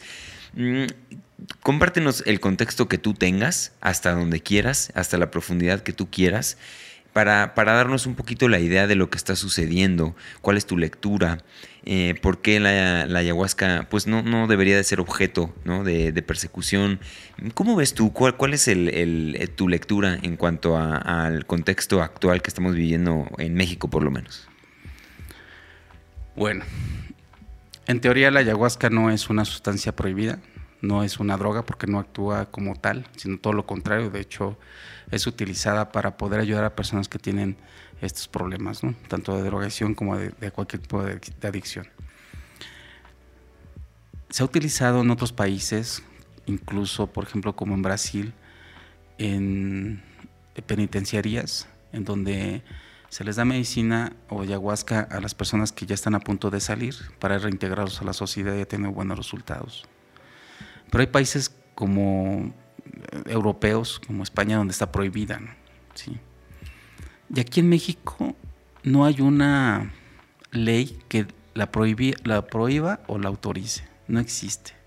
Porque como no es algo endémico del país, pues mm, apenas en los últimos años se ha dado este auge en donde el problema no es realmente la medicina, o sea, como tal, que digas, está prohibido el DMT y está prohibido darla y está prohibido recibirla porque causa ciertas cosas. No hay eso. ¿sí? Lo que pasa es que últimamente el, auge de la misma medicina nos ha llevado a un mal manejo de ella. Entonces, como consecuencia, en los últimos meses tuvimos incluso la noticia has de haber visto por ahí que la Marina decomisó más de 150 kilos de ayahuasca. Y el problema no es la ayahuasca, porque se ha traído por muchos años y cada vez que, por ejemplo, yo he, salido antes de esta circunstancia en donde, bueno, pues no es ilegal, no es algo que estamos haciendo, no estamos dañando a nadie, no estamos traficando con una droga en realidad. Entonces, tranquilamente yo puedo traer unos 4 o 5 kilos para mis pacientes, etcétera. Y eso me duraba un año tal vez, porque pues no es lo principal que hago. ¿Sí? Como hago muchas cosas, en realidad eso solamente es una parte. ¿Por qué te cuento esto? Porque a partir de que esto se hace un turismo de forma irresponsable de muchas personas que no están preparadas. ¿Y por qué te digo porque no están preparadas? Porque su primera preocupación debería de haber sido no traer 150 kilos de ayahuasca en una sola vez, ¿no? O sea, ahí ya te pone a pensar que hacia dónde iba esa medicina o, hacia, o cuál era su propósito, por qué estaban haciendo eso, porque eso sí ya parece un tráfico. 150 kilos de lo que sea. sí. ya, ya te ponen alerta, ¿no? Claro. Entonces, bueno, con todo respeto a, los hermanos que incluso están viviendo esta mala experiencia, no lo digo por ellos, no estoy acusando nada, por supuesto, lo digo con todo respeto, pero ahí perdemos el contexto de las cosas, ¿no? Entonces ya no se vuelve solamente un trabajo personal, eh, responsable, profesional, ético, sino ya estás metiéndote en otros asuntos. Eso pone en alerta a cualquier gobierno, porque aunque no está prohibido, eh, los gobiernos tienen protocolos para cuidar a la población con cosas como este tipo. O sea, ellos el gobierno no tiene ni le interesa de alguna manera regularlo o tener garantías para las personas que lo, lo, compartimos, ni nada de eso. O sea, el gobierno siempre va a actuar según lo que él cree. Entonces, em, el secretario de Marina pone al mismo nivel de estupefacientes la ayahuasca porque pues le conviene tal vez, no lo sé, este, tener esa noticia a su favor, ¿no? Pero al final tampoco están como persiguiendo, ¿sí? A las personas que estamos haciendo esto. Solamente se ponen en alerta porque pues quién trae 150 kilos de ayahuasca y además no, no declara que es ayahuasca y este y con qué fines o sea eso creo que es entendible. No ni siquiera culpa a las autoridades por haber hecho esto porque pues es su trabajo claro. Dentro de, del marco legal como te mencionaba no hay algo que que se ataque de tal manera que sí hay hay personas detenidas aquí en México hay personas detenidas en otros países ya de personas ya de, de, reconocimiento, tradición, etcétera, bajo diferentes circunstancias. No quiero como entorpecer las investigaciones que están haciendo en eso, haciendo comentarios que no, no me este, no tenga yo referencias. Porque, bueno, te quiero comentar que hace unos meses unas personas y, tu servidor eh, estamos formando una asociación, que es la Asociación Mexicana de la Ayahuasca. Y esta asociación tiene como fin el tener un respaldo jurídico con abogados eh, basado en estudios y en trabajo que se ha hecho ya por mucho tiempo para tratar de eh, poner en un lugar específico a la ayahuasca, incluso ya como consecuencia a otras sustancias. ¿Qué estamos haciendo ahorita? Bueno, pues reuniendo toda la información eh, que podemos que se ha ido recopilando junto con algunas otras asociaciones para que podamos conformar este marco legal y podamos buscar ante el gobierno y ante las instancias necesarias la regulación del trabajo que hacemos. Este es un trabajo que no nos va a llevar meses, nos va a llevar años haciéndolo porque además, como te decía, la, la misma autoridad no está combatiendo nada, solamente está reaccionando ante las cosas, entonces no hay como, como con qué defenderse. Por ejemplo, con la cannabis eh, se pudieron sacar amparos porque el gobierno sí tenía tipificado, tiene tipificada la, cannabis como una droga, entonces te amparas ante eso. Pero con ayahuasca no. La ayahuasca no está tipificada como una droga todavía. Claro. Entonces no puedes ampararte ante nada. Tienes que tener primero una lucha. Entonces lo que queremos hacer primero es una respuesta de la autoridad cuando ya tengamos todo, para que en base a ello podamos eh, buscar un amparo para poder trabajar, como lo mismo que pasó con la cannabis. Pero eso nos va, nos va a llevar mucho tiempo. ¿Qué es lo que nosotros queremos en este momento, por ejemplo, eh, en parte con asociación? Es autorregularnos, tener un contexto ético, profesional, sobre la práctica de esta y de otras medicinas, para que podamos eh, con confianza ejercer el trabajo y también ofrecer algo que a, las personas realmente les beneficie. Porque también es bien cierto que han ocurrido accidentes dentro de las mismas medicinas, han ocurrido cosas que no quisiéramos que hubieran ocurrido, pero la mayoría de ellas se han dado por el descuido de las personas, por el mal manejo de todo lo que se tiene que ver en, en el contexto de manejar la medicina, o del lugar, o de las personas, o de la misma responsabilidad. Entonces, eh, lo que estamos buscando por medio de la asociación y que estamos ahorita construyendo es eso, una autorregulación responsable y profesional y ética. Pasó no solamente en, los conocimientos científicos, sino también valorando y acudiendo a maestros de ya este, eh, conocidos, reconocidos, que nos puedan orientar y ayudar para el manejo adecuado de la medicina. Auxiliarnos también de la ciencia en todo lo posible para que podamos también ser eficaces en, la práctica, en lo legal, para que no, eh, no, no, cometamos ningún tipo de delito, ni estemos este, escondiéndonos ni nada de eso, sino lo contrario, estemos abiertos a, todo lo que tenga que ver a capacitaciones, enseñanzas de todos los niveles y todos tipos.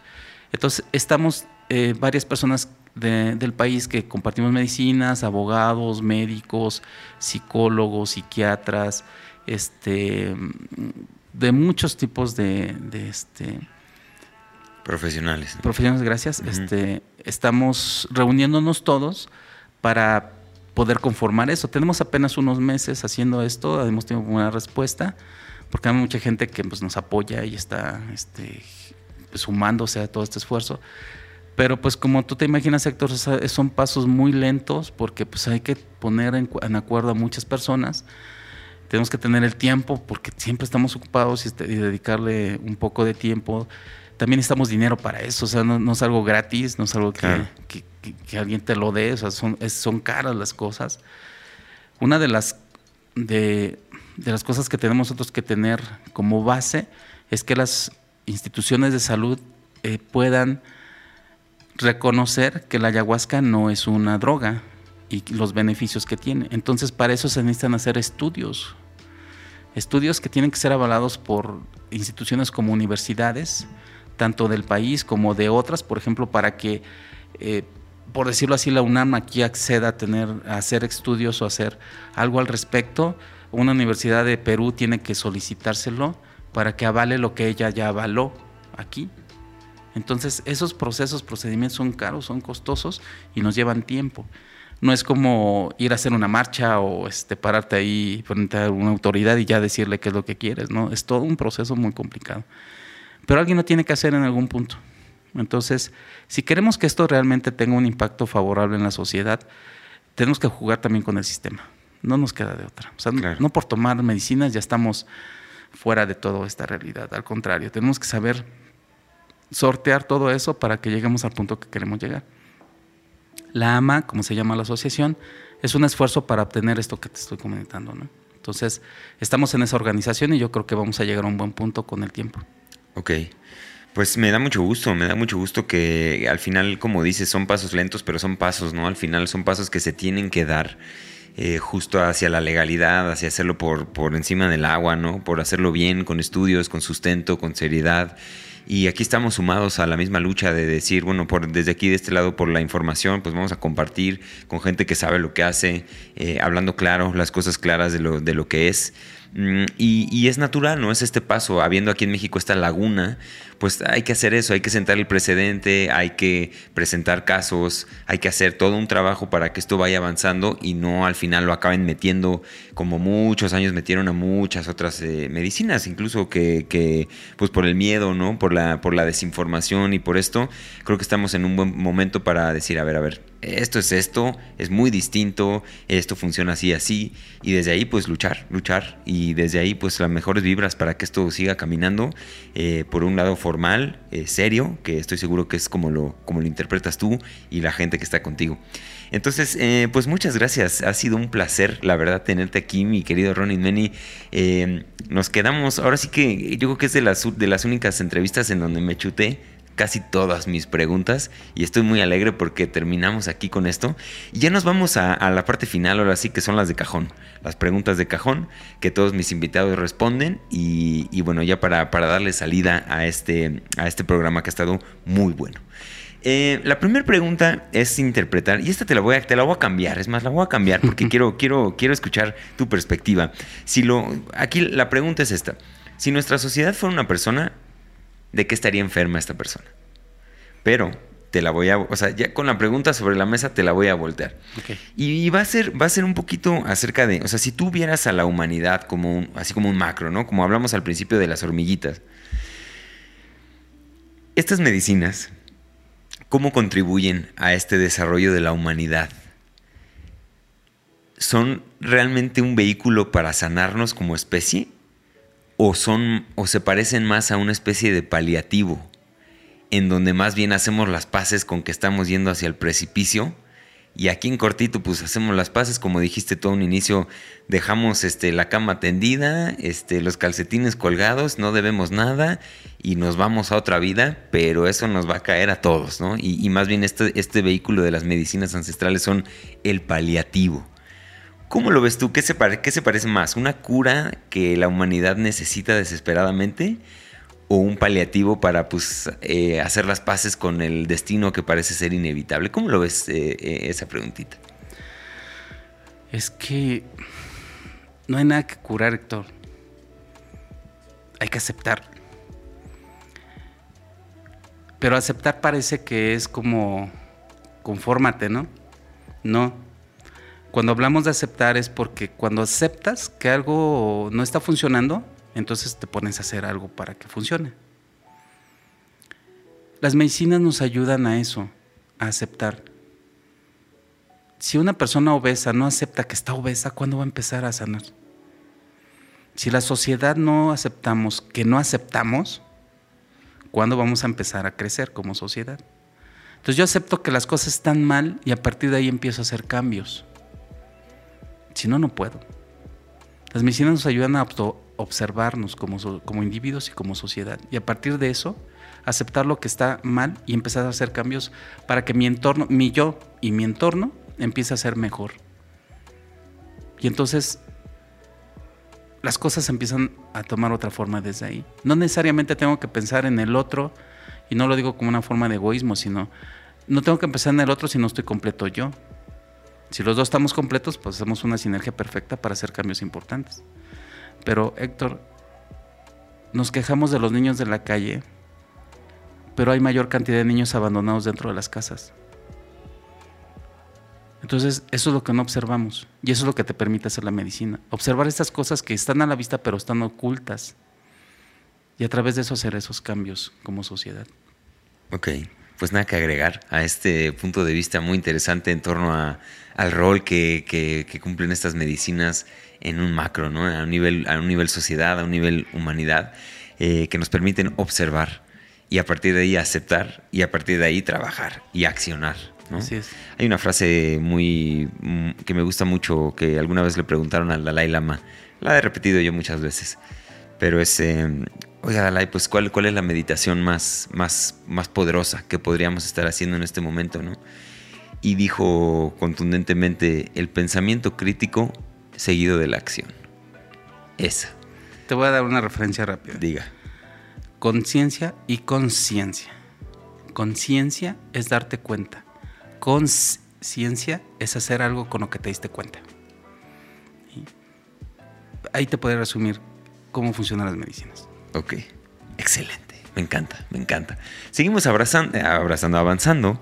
Seguimos avanzando hacia esta pregunta. Em, si tú te pudieras volver en el tiempo, en un momento difícil, alguno de los muchos que ya nos compartiste que has atravesado, y te pudieras dar un mensaje, literalmente mandarle así como un avioncito de papel a esa versión tuya anterior, ¿qué, le dirías eh, en, en, tono de consejo, en tono de... ¿qué, mensaje le mandarías a esta versión anterior de Ronin Manny? Confía. Nada más. Ok, confía. Así de sencillo. Excelente. Eh, ahora sí, mi estimado, última pregunta de este espacio.